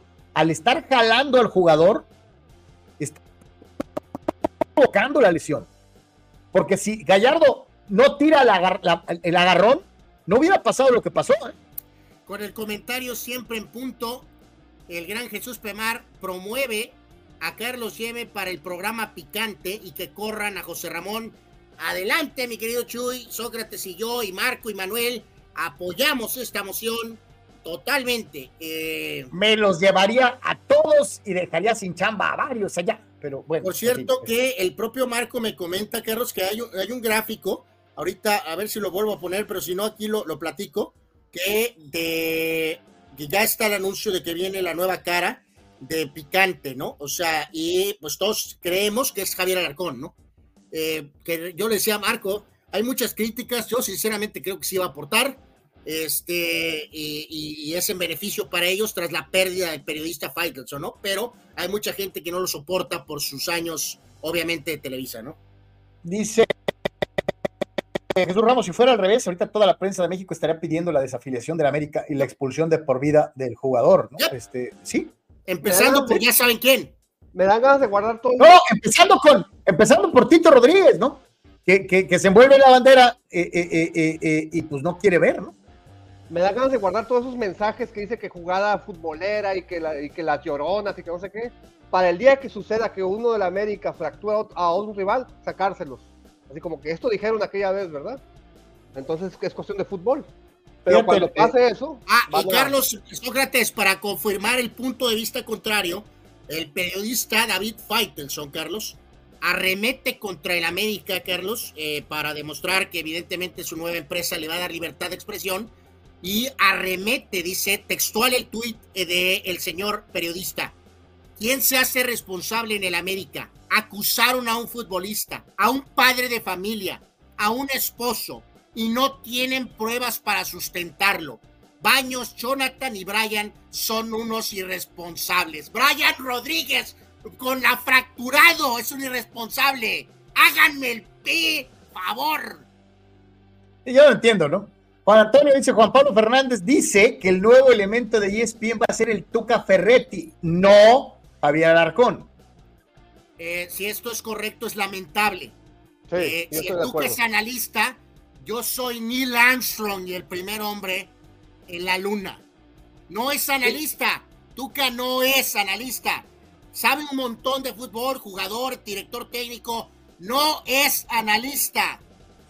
Ví- Víctor Baños, en estas lesiones, aunque no haya mala leche, sino imprudencia, se debe inhabilitar a Gallardo hasta que se recupere Rodríguez, dice Víctor Baños, y yo estoy totalmente a favor de dicha eh, eh, opción. Creo que lo justo era que, ok, no hay Rodríguez, tampoco hay Gallardo. ¿Cantan? Sí, Así porque aquí- sencillo. así sientes un precedente de un caso futuro donde haya un jugador que lesiona a otro y lo quieran sancionar, ese jugador se va a defender diciendo, hey, a Gallardo no le hicieron nada. Entonces, creas un precedente de que no hay castigo en ese tipo de situaciones. Pero, pero fíjate, fíjate, a mí me llama mucho la atención e- esta situación de eh, en el bat, yo decía lo del base, si flipeas el bat, te van a bimbolear en la siguiente porque te estás burlando. Eh, eh, en, en el fútbol americano, si tú madreas a alguien, eh, vete preparando porque en la siguiente te van a querer bajar a ti. No, no, y además, Carlos, recordemos varias de esas jugadas, hablando de esa, esa frase de pruebas, en aquellas acciones del pasado, no tenemos videos, ni tenemos audios, ni mensajes de textos donde dice voy a fracturarte. Y ha habido jugadores inhabilitados y no ha habido pruebas, Carlos. Las pruebas son lo que pasa en la cancha, lo que viste en la jugada, la reacción a la, a la jugada. Esas son las pruebas. ¿Qué pruebas puede gen- generar Santiago Baños? O sea, ok, que lo que dijeron, que lo que dijeron es palabrería. No les gusta utilizar mucho esa frase en el fútbol de que lo que se quede en la cancha, se quede en la cancha. O sea, a lo que Yo- voy yo- con yo- esto es que a, a lo que yo iba, Anor, es algo muy simple. Entonces, quiere decir que si vas ganando 3-0, ¿qué? ¿Qué haces? ¿No puedes pisar la pelota? ¿No puedes tirar un túnel? No, o sea, no entiendo. Este, Sí, todo- o sea, todo ¿por lo qué? que hagas- porque porque todo te van a fracturar. Todo lo que hagas va por hacer burlas. Si haces pases cortos, ah, se está burlando. Si tiras a gol, ah, se está burlando. O sea, el tipo pisó la pelota nada más y ni siquiera dijo ven por ella ni nada. Pisó la pelota, vio a quién se la dio y, y- y dio el pase. Arremete Pemar contra todos nosotros, creo que es lo que dice él y su teléfono, que él que se agarró y que porque lo tumbó al Willow son unos llorones fulanos, eh, bueno, arremete contra nosotros por ser águilas, eh, eh, en fin. Eh, eh, es terrible. Dice Víctor Baños, Breaking News, no juega hoy García con Texas por la lesión. Hablando de Adolis. Pues eh, baja importante, Carlos, pero este lineup de Texas ya sabemos que es muy poderoso y Corey Seager anda en modo Corey Seager, así que supongo que lo podrán solventar. Eh, dice Omar Stradamus, si es Tuca la sorpresa de ESPN, que se agarren porque van a venir muchas multas, ¿no? Con las mentadas, dice. Este, eh, y Tito Rodríguez sigue en la bandera regiomontana, siendo Tigre, defendiendo a Gallardo que, que del Monterrey, que complázcanme con la canción Deja de llorar, Aguililla. Este, lo siento, mi querido Tito, quisiera que hubiera sido en un juego, a ver si, si lo, se lo hubieran hecho a Guiñac, eh, ¿qué estarías diciendo ahorita? Pero, pero pues, Eh, Marco nos vuelve a señalar, Carlos, del tema de lo de ESPN. Dice que el mentado eh, eh, Morales dijo que la llegada del nuevo contratado va a arderle a los otros. Parece Alarcón más que Tuca. No, no da ninguna Vamos a ver. que sea Tuca Ferretti. Eh, pero en fin. dice eh, Abraham Mesa, según Gallardo, si van ganando por más de tres goles, tienes que poner la rodilla en el campo como en la NFL, ¿no? O sea, ya no voy a, ya, ya no, ya no me voy a mover para no ofenderte, cabrón. O sea, neta, neta. Este, Omar Stradamus dice, ¿se acuerda de aquel juego de base de México contra Canadá? Por un toque de bola en la novena y Canadá ganando por un buen, después vino el pelotazo en la siguiente jugada y eh, eh, dice, pinches, reglas de llorones, la neta, ¿no? Sí, Bueno, o sea, bueno, ya ayer ¿por qué decíamos- tocas la bola, no? O sea, Ya ayer decíamos que al menos en el béisbol y en el básquet está un poco más claro, Carlos. Realmente en el soccer no está muy claro esta situación. Entonces, eh, en el béis, si estás ganando por 10 carreras y empiezas a hacer más jugadas, hay, hay, hay, hay mucho precedente. Y en el caso del básquet, si estás arriba por 30 puntos y te quieres lanzar con una canasta, eh, una retacada con doble giro, eh, verdaderamente vas a pagar el precio por bufón. Pero en el soccer es distinto, no hay una claridad en eso. sí, yo, yo no entiendo muy bien esto, y te digo, curioso, ¿no? Los, los afectados ahora son los malos, ¿no? Es- Eso es lo que no entiendo, pero bueno. ¿Cuáles serán las reglas no escritas del soccer? Una, si ves un jugador tirado, aunque sea rival, pues echas la pelota afuera, ¿no? Sí, Y, y el otro equipo te la tiene que regresar, es una regla no escrita. se supone, sí. Pero, ¿qué otras reglas no escritas hab- habrá en, en fútbol? O sea, no, la Sí, verdad. no- si me vas goleando, ya, este, ya, ya no me tires más, ¿o cómo? Y entonces los equipos que ganan 5-0, 6-0, 7-0, el otro día, el, ¿quién ganó 8-0? Liverpool, ¿o quién ganó 8-0? O sea, ¿qué, qué quieren que hagan después del 4 o 5-0? ¿Que no jueguen? Es que no Gerardo entiendo yo. está, verdad. está con todo que va a ser Gerardo. Raúl dice que Gerardo Espina, Raúl Ibarra, que Gerardo Espinosa va a ser el técnico del Atlas. Wow. eh, qué eléctrico fichaje, ¿no? Pero pues podría ser, tal vez. Vámonos, señores señores, con la jornada 15. Hoy hay juegos de fútbol en la primera división del fútbol mexicano. Eh, y vámonos rapidito para de una vez. eh, decíamos, Saúl es el pronosticador de los aficionados esta semana, ¿va? Sí, vamos a dar todos o los juegos de hoy. Pues yo diría que de, que, que de una vez todos. ¿no? ¿O qué? Yo los tengo todos aquí. Ya les Los mandé todos, de hecho. Los damos todos eh, eh, eh, adel- adelante. Vámonos entonces con el eh, primero de ellos, el día de hoy, martes 31 de octubre, en punto de las 18 horas, Toluca, con eh, Carlos María Morales al frente del equipo eh, de los Diablos Rojos. Se estará viendo las caras nada menos y nada más que contra los Camoteros del Puebla. Hasta el momento, eh, el equipo de Toluca puede presumir de tener más victorias que los poblanos.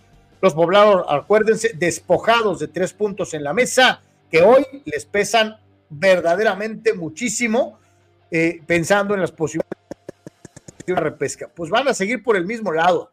Toluca le va a ganar a Puebla tres goles a uno, Anuar. Tres goles a uno, mi querido Soc. Eh, mismo resultado, 3-1 Toluca. Eh, Marco dice 2-0, Diablos, Manuel 2-1 y eh, corrijo, eh, Raúl, Raúl Ibarra es el de los fans, Carlos, ¿no? De esta jornada, ya le tocó a Saúl la semana pasada, empate a uno da él, yo también, va a continuar el momento de Carlos María Morales y en este caso me voy a quedar con el triunfo del Toluca, 3 a 0. Tenga para que se entretenga. Ah, caray. En otro partido. ¿Dónde está el 0-0, Anuar? Eh, no, pues en esta ocasión el chorizo va a superar al camote. Ándale, Chorizo. pues. ¿Qué, qué, duelo, ¿eh? Qué duelo. Chorizo De poder a poder. Camote. Sí, totalmente. A las seis de la tarde, igualmente, los eh, Gallos Blancos de Querétaro se estarán enfrentando al gigante, el gigante. Y la Chivas Rayadas de Guadalajara, cuatro victorias para queretanos, seis para Chivas en lo que va del torneo. Hasta el momento, la principal diferencia se aprecia en la cantidad de goles recibidos. Los de Querétaro han encajado se- siete goles más que los de Chivas, 27 contra 20. eh, mientras que en el aspecto ofensivo, los de Guadalajara anotan más que los de Querétaro, 19 goles contra 14. El partido, obviamente, es en eh, eh, Querétaro. Nos vamos a quedar con empate a un gol entre Chivas y Gallos. Soc, Pues parece que el señor Yeme está, está leyendo mis pronósticos que les mandé. 1-1, Querétaro, Gua- Guadalajara.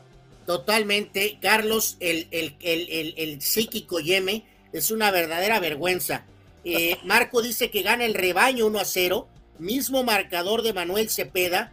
Raúl Ibarra dice empate a 2. Yo eh, quiero la palabra de Cloverland y pues nada más por diversión sádica, quiero pain en el equipo del Club Deportivo Guadalajara, en el vestidor de Pauno, Gallos 1, Chivas 0. Buen, milagro, Anuar, milagro. Dijiste que van a perder las birrias. Bueno, yo siempre doy resu- de resultados balanceados. eh, eh, lo que tú me inventas es tu narrativa, ¿no? 8 de la noche con 10 minutos, los Panzas Verdes de León de Nicolás Larcamón se enfrentan a, Moj- a- Pumas sin Mohamed en la banca.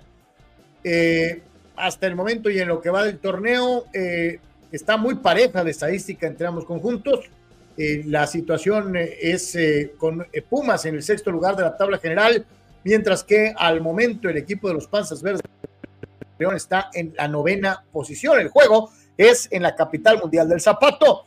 Me voy a ir con victoria del León del Arcamón por dos goles a uno. Eh, Soc, León 1, Pumas 1, empate, empate malito. eh, Raúl también da empate a uno para nuestros buenos amigos. Eh, Manuel dice que gana León 2 a 0 y Marco Domínguez Niebla dice 2 a 1 la fiera. Yo también me voy a ir con León eh, en un miserable juego 1 a 0. Eh, no estoy en gracia ahorita con Oye, Antonio. recordar, ¿no? Que Pumas este, no tiene a Mohamed y tampoco tiene a Huerta, ¿no? No, no, no estoy en gracia con Antonio el multado Mohamed. Ya no es el turco, ahora es Antonio el multado Mohamed.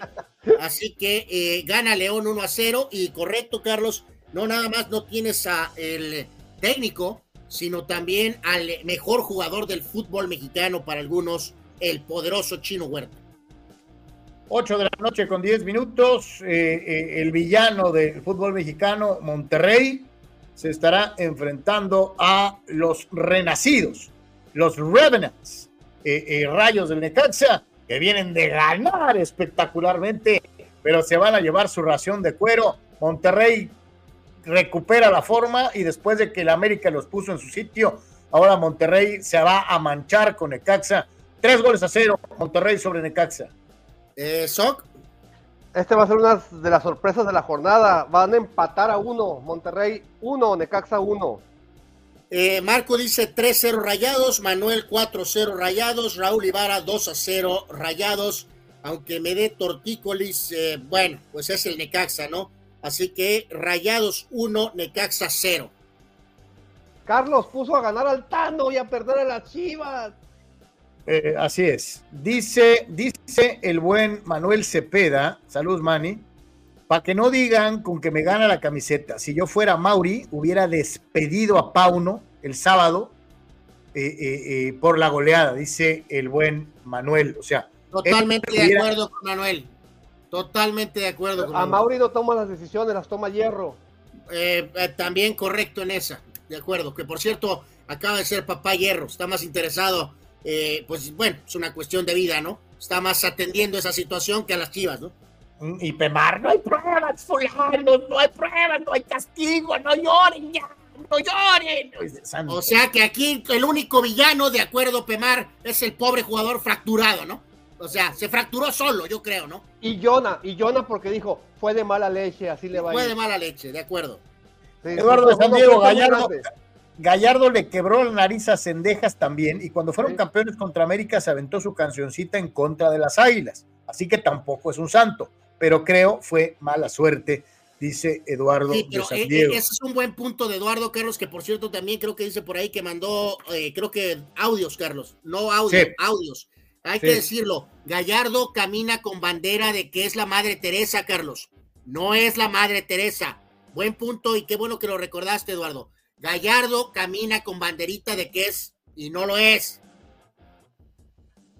Para los partidos del miércoles, el Atlas, eh, dirigido no sé por quién, eh, va a enfrentar a Almada y el Pachuca, eh, empate. Con hasta ahorita yo chequé, Carlos, y todavía no, no tengo nombre. Si alguno de ustedes escuchó algo del Atlas, díganos, pero hasta ahorita no tengo nombre de quién diablos va a ser el entrenador. Chino, empate a un gol. empate a un gol. ¿Shock? Yo creo que si, si alguien tiene algún problema de insomnio, puede ver este juego para dormirse temprano. Van a quedar 0-0. Eh, Marco también dice empate a uno, igual Manuel Cepeda. Ah, no, no, no, no. Manuel movió este pronóstico. Manuel movió este pronóstico eh, eh, a 1 a 0. 1 a 0 Atlas, dice Manuel Cepeda. Aquí ah, caray. Aquí estoy corrigiendo, aquí tenía su mensaje. Y eh, yo también, muchachos, eh, creo que lo de lo de Mora también tiene una gran dosis de grilla, eh, asquerosa, y va a ganar el Atlas. ¿Sabrá Dios con quién? 2 a 0. Hubo también mucha grilla con lo de Benjamín Mora.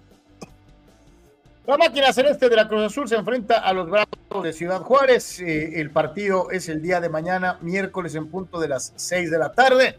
Hasta el momento el equipo de Juárez ha ganado más partidos que Cruz Azul, 5 contra 4, eh, eh, mientras que eh, Cruz Azul ha perdido 8 juegos en lo que va del torneo. Juegan en casa.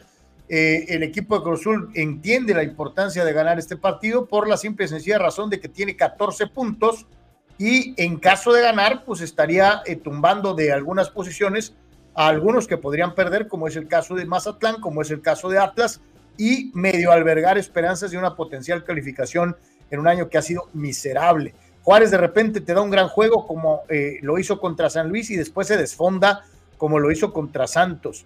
Cruz Azul, Cruz Azul va a ganarle a Juárez dos goles a uno. ¿Soc? Yo tengo el mismo resultado, Cruz Azul 2-1, creo que va, va, a ser Juárez como que se presta para que le juegues bien. Eh, da buenos juegos Juárez, 2-1 Cruz Azul.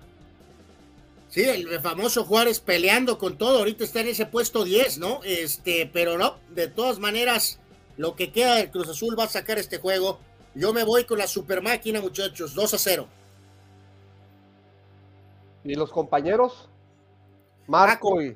Ah, correcto. Este, eh, Marco 1 a 0 Cruz Azul. Manuel dice que gana Juárez 1 a 0. Eh, y Raúl Ibarra dice que gana Cruz Azul 1 a 0. Dice Marco desde Ensenada, saludos mi querido Marco, según un informador, el diario eh, más importante de Guadalajara, Omar Flores, quien es producto de la cantera del Atlas, tanto como jugador como director técnico, asumirá el cargo de técnico interino por el resto del torneo en la apertura 2023. Anor, tú y yo conocemos a Omar Flores eh, y eh, pues es una situación lógica, ¿no? Irse con alguien de casa, ¿no? correcto, gracias Marco. Este, o sea, traducción, van a dirigir los jugadores.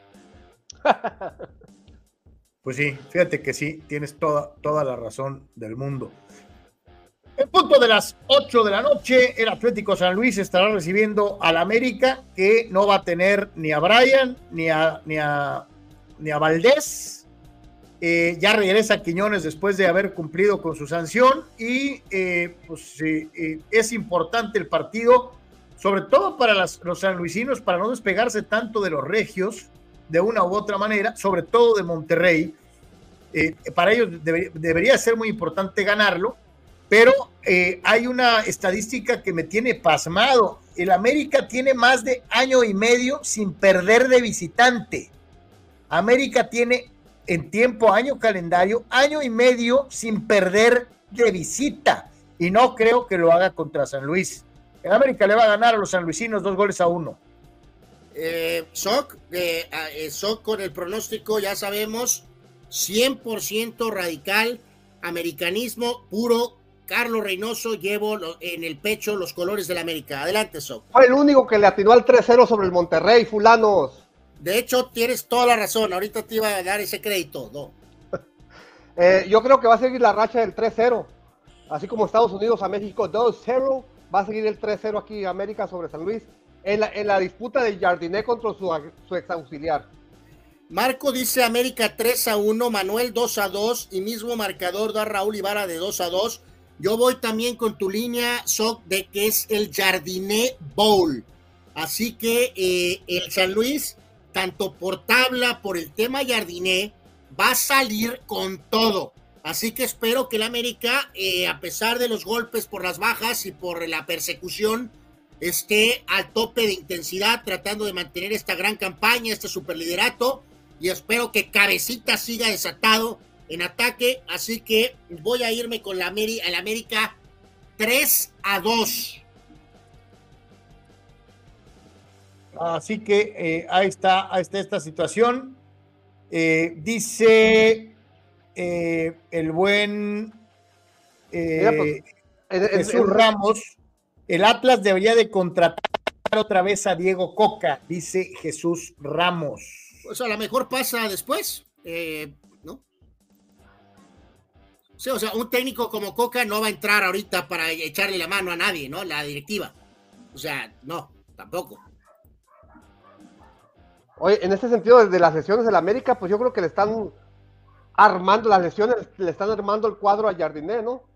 Pones a Cabecita por, la izquierda en lugar de Brian y pones a, a Quiñones atrás de, Henry porque no puedes usar a Diego. Entonces, como que la duda de a quién sientas, las propias lesiones se las están contestando.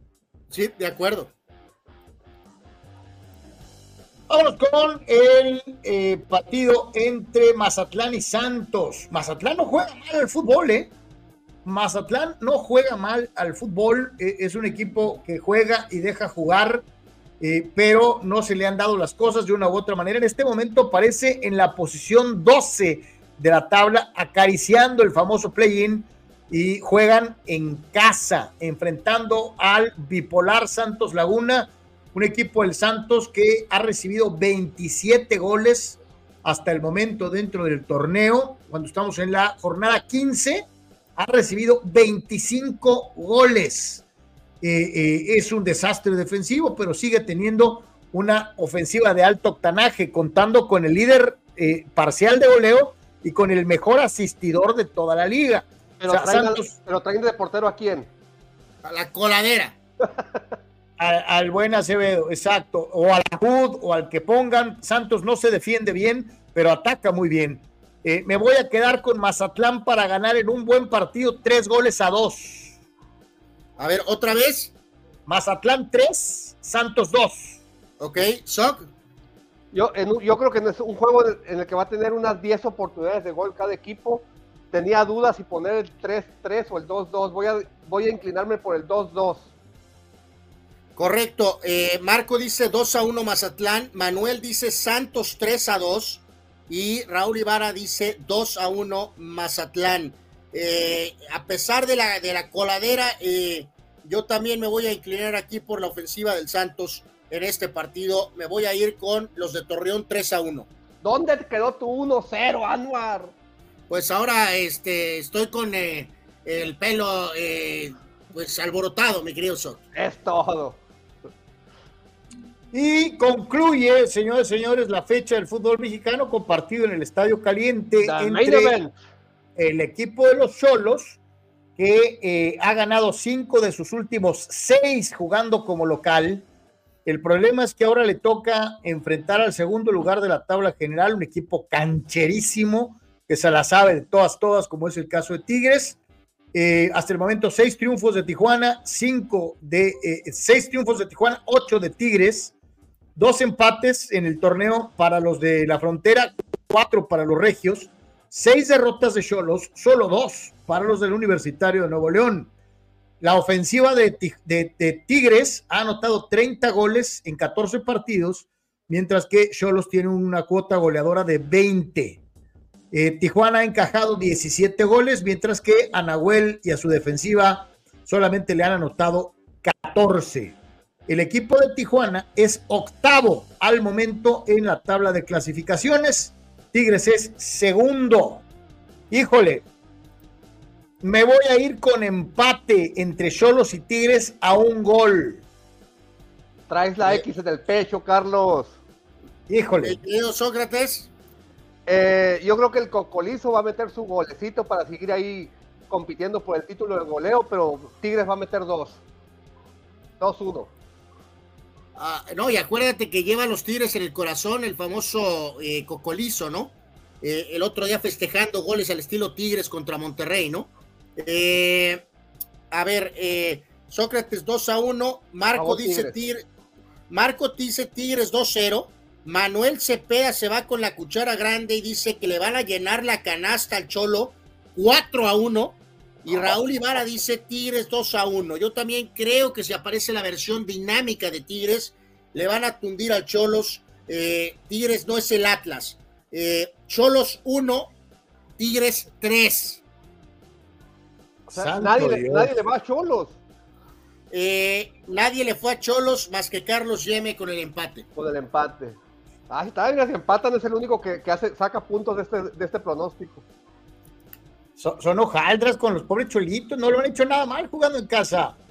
Pues Bien lo viene, decía de, Sócrates. Tigres viene de golear 4-0 a las Chivas. Trae de nueva cuenta, Carlos, a un nuevo equipo con los que simpatiza. Ya saben que tiene como 40, ¿no? Oye, pero ¿sabes qué? Que no me acordaba que el técnico de los Tigres no sabe qué hacer jugando en Tijuana, ¿eh? Exacto. No me acordaba de ese detalle. Oigan, eh, rapidísimo, jornada pasada, el líder Anuar Guieme con 6. Le atiné directo al Puebla Pachuca, por cierto. 5 de Sócrates, que le atinó directo al del América, ante Monterrey. 4 puntos para Marco, 4 para Cepedex, 4 para Carlos Yeme, 1 para nuestro buen amigo Saúl. Eh, en cuanto a la general, 73 para Sócrates, 68 para los fans, 68 para Marco, 61 para Anuar, 60 para Carlos, 59 para Manuel Cepeda.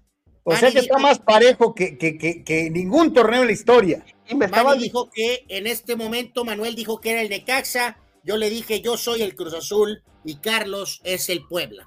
Y me estaban diciendo que me, que me dio campeonitis y que dije, espérense, después de la jornada 10 hablamos. Sí, Manuel estaba sorprendido por tu rendimiento. Le indiqué de tu racha en las fechas, creo que 6, 7 y 8, donde hiciste 8 puntos, luego 11 puntos, luego 11 puntos. Y ahí es donde estás cimentando tu eh, nueva, de nueva cuenta, tu liderato. Mientras el América ande bien, el Sócrates va a andar bien.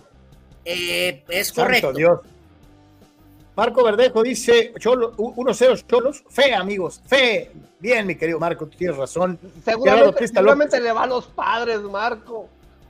Gerardo dice Cholos no es el Atlas, pero Atlas 2-0 contra Tigres, dice este, eh, eh, eh, hablando de este partido.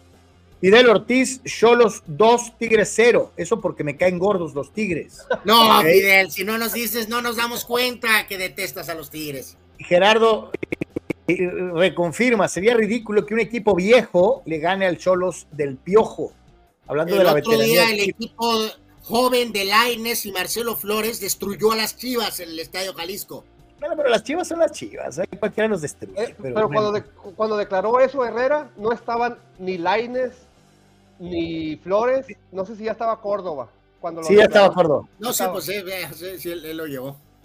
Ah. Dice Eduardo de San Diego, dudo que Coca logre algo con Atlas ahorita. Quiñones era el 50% del estilo de juego eh, ofensivo del Atlas, dice. Por ahí, les man- por ahí les mandó un tema por WhatsApp, no sé si ya lo trataron ese.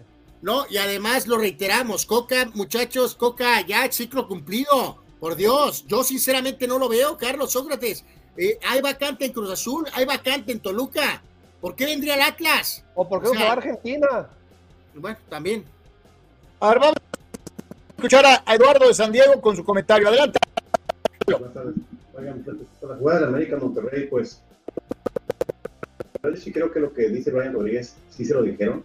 Eh, obviamente creo que tuvo mala suerte y coincidió que prácticamente después de ese intercambio de palabras, pues se lesiona y obviamente con la, con la adrenalina de la lesión y la preocupación, pues obviamente lo primero que se le ocurre y se acuerda a Brian es que le dijeron que le iban a lastimar. Él no sabe, él no, sabe cómo lo lastimaron. Simplemente, simplemente siente el dolor y, y recuerda, que, se recuerda que está lastimado.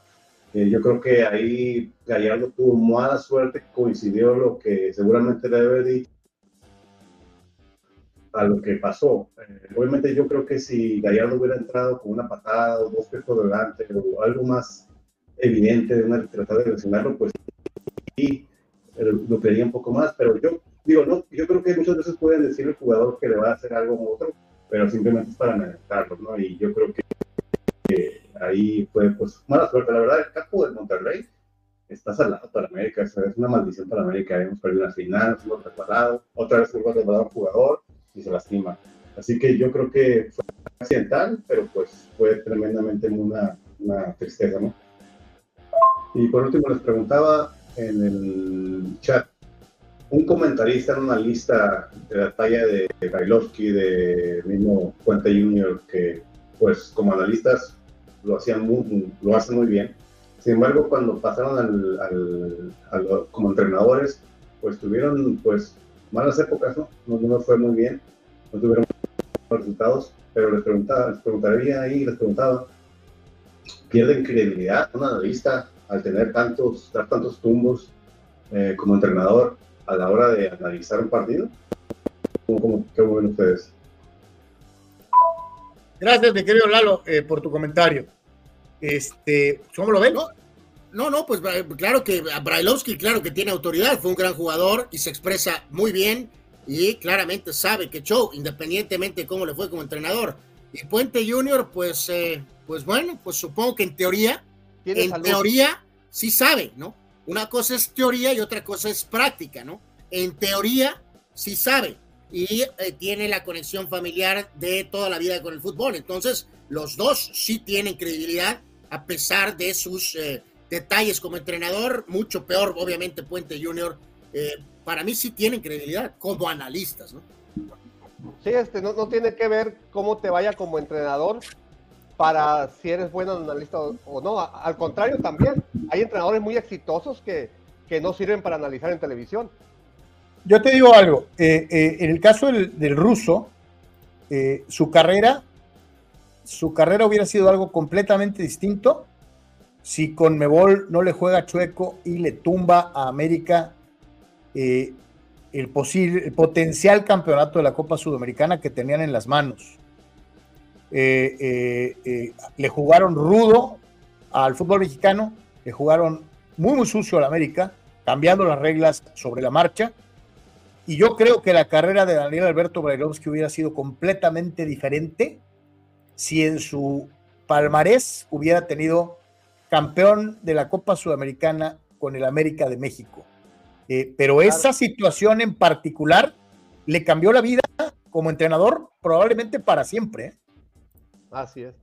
sí, para reitero, yo, yo, casi estoy seguro que Brailovsky por ahí pudo haber tal vez tenido uno o dos equipos de estos de abajo, Carlos, y muy probablemente decidió no hacerlo, ¿no?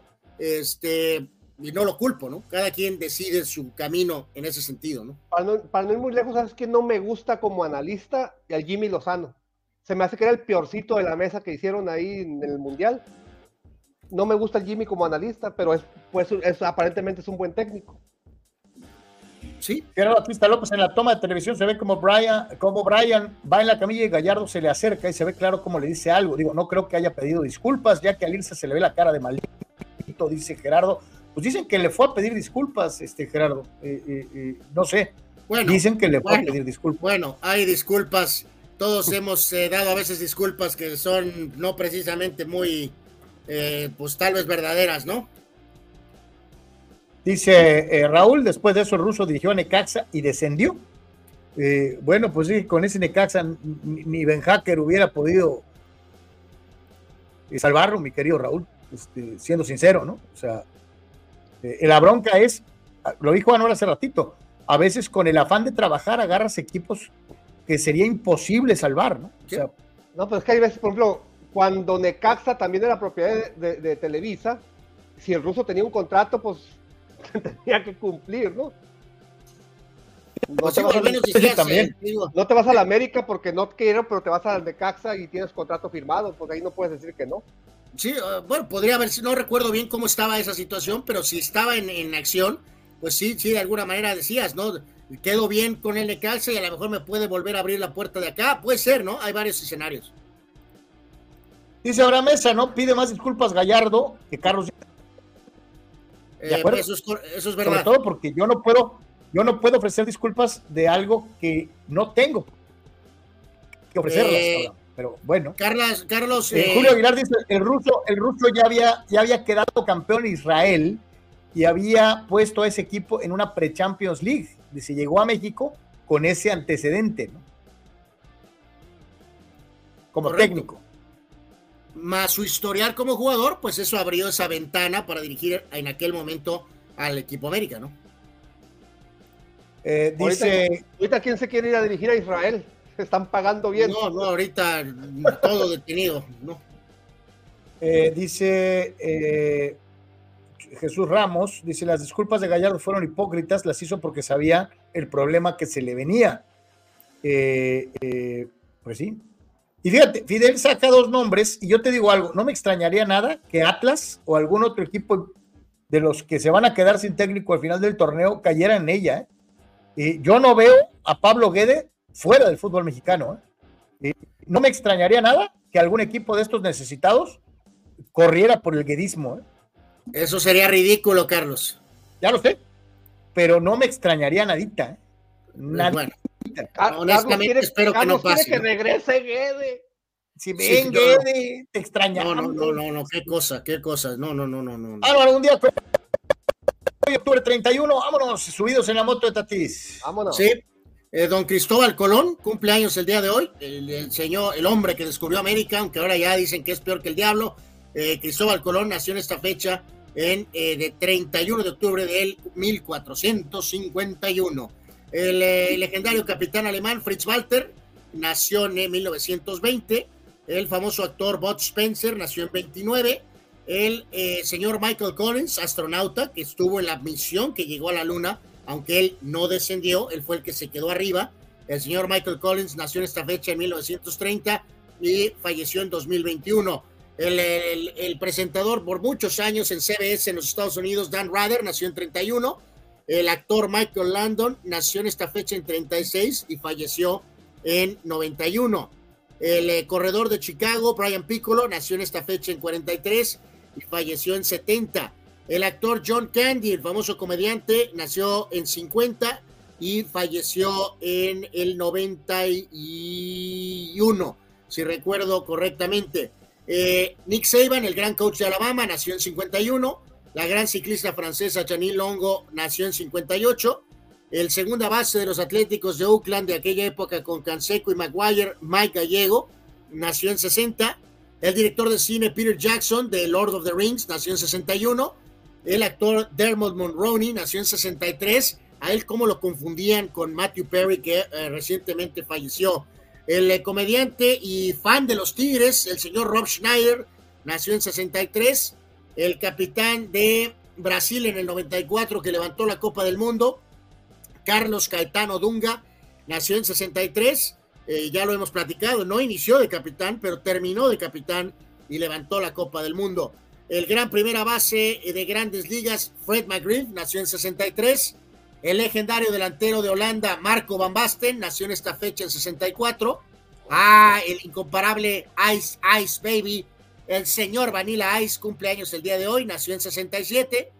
Eh, power forward de los Pacers en aquel equipo duro de los 90, Antonio Davis, nació en 68. Campeón con los 49ers del equipo que venció a los Chargers, el Lee Woodall, la apoyador, nació en 69.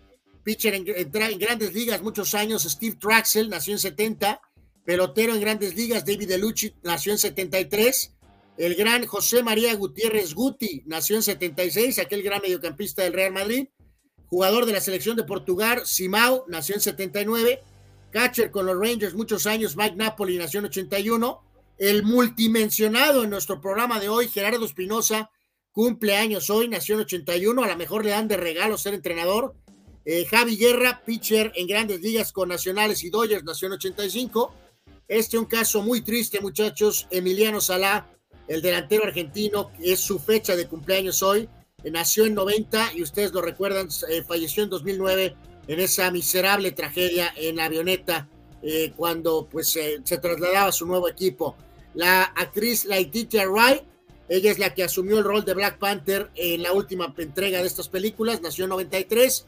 El gran delantero del Manchester United, Marcus Rashford, nació en 97 y Ansu Fati, ex del Barca, ahora en el Brighton de Inglaterra, nació en 2002. Esa es la larga lista de hoy, 31 de octubre.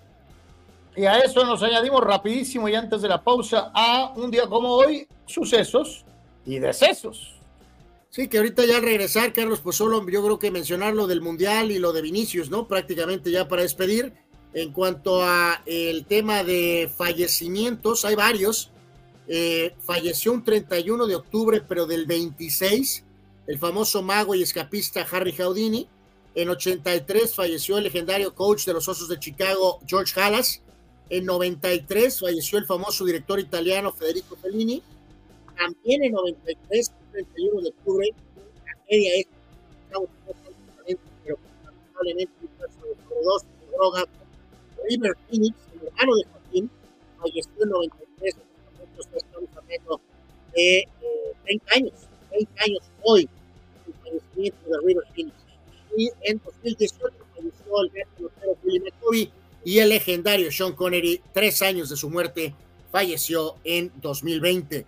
Eh, en cuanto a eventos, en esta, en la Segunda Guerra Mundial, una fecha clave, eh, la batalla de, pues en este caso del Reino Unido, cuando la famosa, eh, pues el grupo de aviación de inglés pudo detener a la famosa Luftwaffe, la eh, Fuerza Aérea Alemana, nazi de aquella época. Es un momento crítico de la guerra cuando pudieron contenerlos.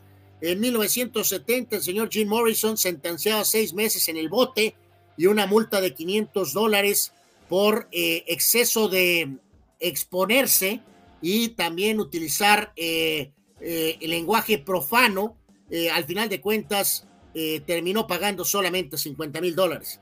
En 72 recibió el Sayón Gaylord Perry, en 73 recibió el Sayón Tom Seaver, en 88 primera aparición de los Colts de Indianapolis en Monday Night y destruyeron a los Broncos de Denver 55 a 23. Eric Dickerson, 21 acarreos, 159 yardas, y cuatro touchdowns en ese partido de Monday Night. Lo recuerdo, parece que fue ayer. 94 el debut de Venus Williams a los 14 años. 99 Mika Hakkinen ganaba su segundo título como campeón de Fórmula 1 con el McLaren.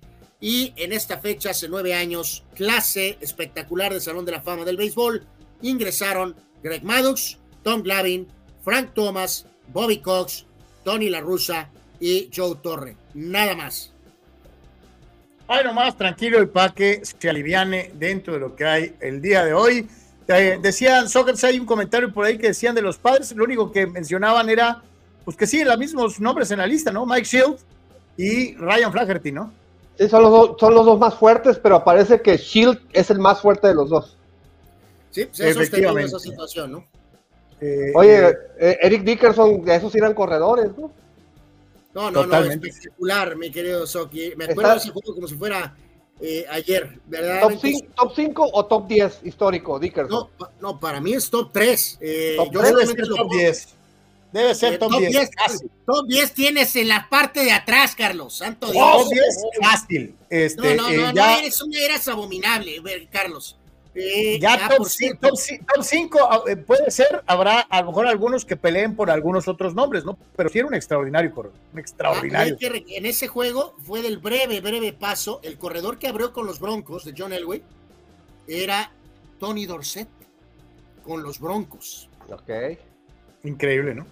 Eh, dice Juan Antonio, un día como hoy, pero en 61 cumpleaños Larry Mullen, el baterista de YouTube, órale eh, y ya mencionaban lo de la fecha de eh, nacimiento de eh, John Candy, muy recordado, y desde luego del Tigre, del el Tigre Rob Schneider, que le va, le va a, los Tigres del Universitario de Nuevo León.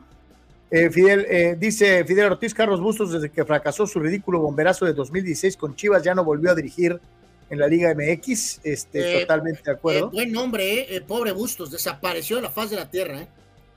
¿Eh? Arturo Carrillo, me cae gordo Lee Woodall.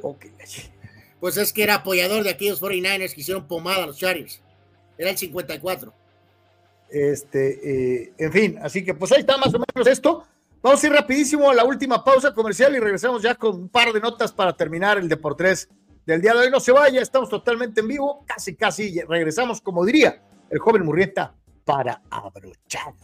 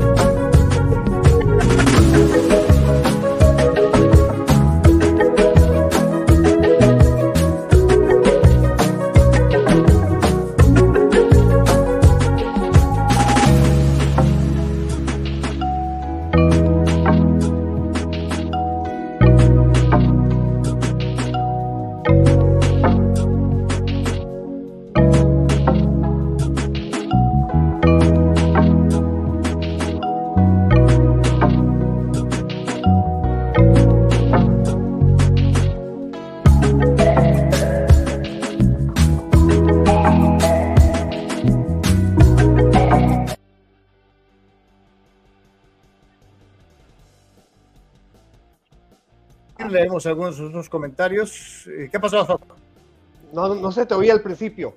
Ah, Dice eh, Abraham Mesa, eh, mm, mm, Walter Payton, Jim Brown, Dickerson, Barry Sanders, Earl Campbell, Dorset, Emmett Smith y Terrell Davis son los que para mí son los mejores en ese orden y que recuerde al momento, dice Abraham Mesa, Payton sí está en mi lista, Jim Brown también, Dickerson también, Barry Sanders también, Earl Campbell también, Tony Dorset también. Reafirmando mi querido eh, eh, porque, porque como vi, yo lo pondría dos, solamente pondría a Peyton por encima de Eric Dickerson, por respeto a Jim Brown, aunque no pude observarlo, y lo, por eso lo pondría dos, pondría a Peyton uno, a Jim Brown dos, y pondría a Eric Dickerson tres, y, te reitero, en, su prime, prime, prime, no hay forma de que eh, ni Barry Sanders, ni Emmett Smith, ni Curtis Martin, ni la Daniel Tomlinson, ni eh, Tony Dorset mismo, ni Franco Harris están por encima de Eric Dickerson. Eric Dickerson era un espécimen, auténticamente. Yo- yo- bueno, yo te voy a decir una cosa, eh, eh, el único, y, y- y vaya, lo que pasa es que su carrera duró muy poquito. eh, el único que yo comparo con Jim Brown es el Campbell, al único. Eh, Pues eh, sí, en, cuanto a, en cuanto a faltó poder, en cuanto a velocidad, en cuanto, o sea, eh, pero eh, y sí ubicaría. El último, el último gran corredor y que es contemporáneo, no alcanza top 10, Adrian Peterson. No, Adrian Peterson para mí sí es top 10 en la parte baja. Es muy bueno. Es muy bueno. Yo te Sí, digo, es, es de verdad. Adrian Peterson sí es de verdad. pero ahí tenemos una situación con la de lista de verdad. Brown. Y esta La Denia no, la, la Denia no alcanza el top 10. No, yo creo que estaría ahí peleando en la parte baja del top 10. No estoy seguro. Si Mira, volvemos a lo mismo. Es que 10. aquí es cuestión de percepciones. Sí, de Yo te digo, si te vas exclusivamente a, a- a- a números, por ejemplo, aquí en la lista aparece Smith. Y a mí en lo particular, Emmett no se me hace de lo mejor que haya visto. Las estadísticas te dicen lo contrario. Pero, pero, pero, no, no. Mucha gente te dirá lo mismo, por ejemplo, en el caso de, de la Damian Tomlinson, ¿no? Habrá quien diga que sí, los números ahí están, imbatibles, pero a lo mejor no es tan bueno en percepción como alguno de los otros nombres, ¿no? Sí, O sea, es un choque ahí con lo de Emmett Smith, es un tema muy, muy pues, volátil, ¿no? Porque eh, la verdad yo también pondría a Dorset primero, a pesar de que tiene más yardas Smith, o sea, pero yo me iría con Dorset primero, de los vaqueros. Este, entonces, ya es cuestión de cada quien y, y- y sobre todo pues de la época en la que los viste jugar de una u otra manera. Eh, ¿Qué onda con Arabia Saudita? Eh? No, pues qué onda, pues ya estuvo. Australia se hizo a un lado y bueno, falta la ceremonia y todo el show, pero prácticamente Infantino ratificó, Carlos, y anunció eh, que Arabia Saudita será obviamente el Mundial del 2034, ¿no? Obviamente esto se veía venir, eh, sobre todo después de lo que había pasado en Qatar y con la feria que hay ahí, así que eh, pues no hay más, ¿no? Evidentemente 2026 ya sabemos en, Norteamérica, 2028 con la cuestión esta de España y que de quién de eh, y de Portugal y obviamente en el 2034 será Arabia Saudita. A O sea que algo- prácticamente con muy pocos años de diferencia habría dos mundiales en territorio árabe, ¿no? Sí, que este mundial también puede, tiene la posibilidad de que se pueda jugar en el mismo, en las mismas fechas de Qatar, obviamente. Aguanta otros 11 años, Cristiano. Eh, no, no, no, pues yo creo que ya. Ahí, sí, solamente al que sigue, al que sigue, ¿no? Ahí sí, pero ya, ya, para 2030, ya, ya, ya, ya, ahí sí ya no. Estamos en Halloween y pues obviamente tenemos que mencionar eh, pues este equipo de, de- de- de- de jugadores que daban miedo, que daban terror, este, eh, hoy que es Halloween, nomás agárrese con la pinche alineación, o sea, eh, eh, está como para temblar verdaderamente, señores y señores. podemos tener algunos mexicanos, incluso jugando de titulares, o seguramente en la banca, ¿eh? Sí, sí, totalmente. En la portería, el cara de malo, el cara de perro, Oliver Kahn en modo bestia por eh, la, la saga con tres, tres defensas. Sergio Ramos, el que, coleccionó 28 tarjetas de expulsión. El carnicero de Bilbao, Andoni Goicochea, que quebrara a Maradona de manera asquerosa. Nada menos y nada más que el gran portugués Pepe, patadas cochinas eh, eh, dentro de lo que es el, más respeto, más respeto cuando hables de Pepe. Él sería Eh, el capitán. Pepe sería el capitán. Eh, eh, Roy Eso, Keane, hay, hay varias opciones. ¿o? Eso sí. Roy Keane, él eh, siempre enojado, Roy eh, en la Sí, media cancha. Nigel de Jong, el especialista en patadas de karate. Este es el que casi mata eh, a los españoles. Y Joey Barton, eh, eh, eh, eh, que pues complementarían esta media cancha. Yo les digo algo, ponen a Zinedine Zidane por el lado izquierdo, el gran Sisu por sus cabezazos. Oye, A Craig- necesitamos algo de talento en este equipo, ¿no? Craig Bellamy, eh, eh, el hombre de los, de, de- de- de- de los palos de golf eh, por el lado derecho, el Kung Fu Kick, Eric Cantona de Francia en el eje del ataque, acompañado de el siempre agresivo Diego Costa.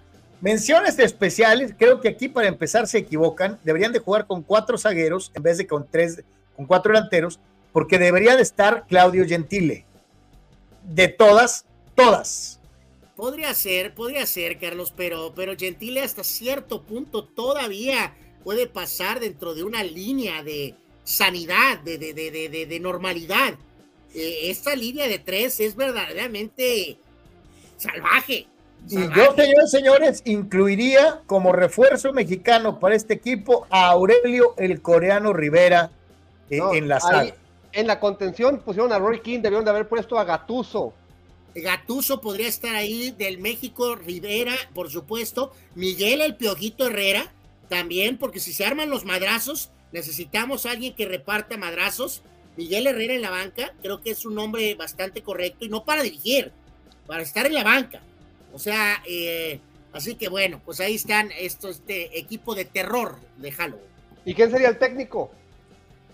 Carlos Reynoso. ¿Qué tal, eh? Este, eh, eh, sí, sí, la verdad que el equipo de Halloween y ya eh, prácticamente también casi, casi para concluir, el futbolista de Halloween. Este, eh, eh, Anuar, esto es una mafufez. Eh, eh, eh, pues sí, sí, sí, es una mafufada. Totalmente. Ahí va, ahí va. Da Ahí va. vueltas el logo, da vueltas el logo. Ahí está.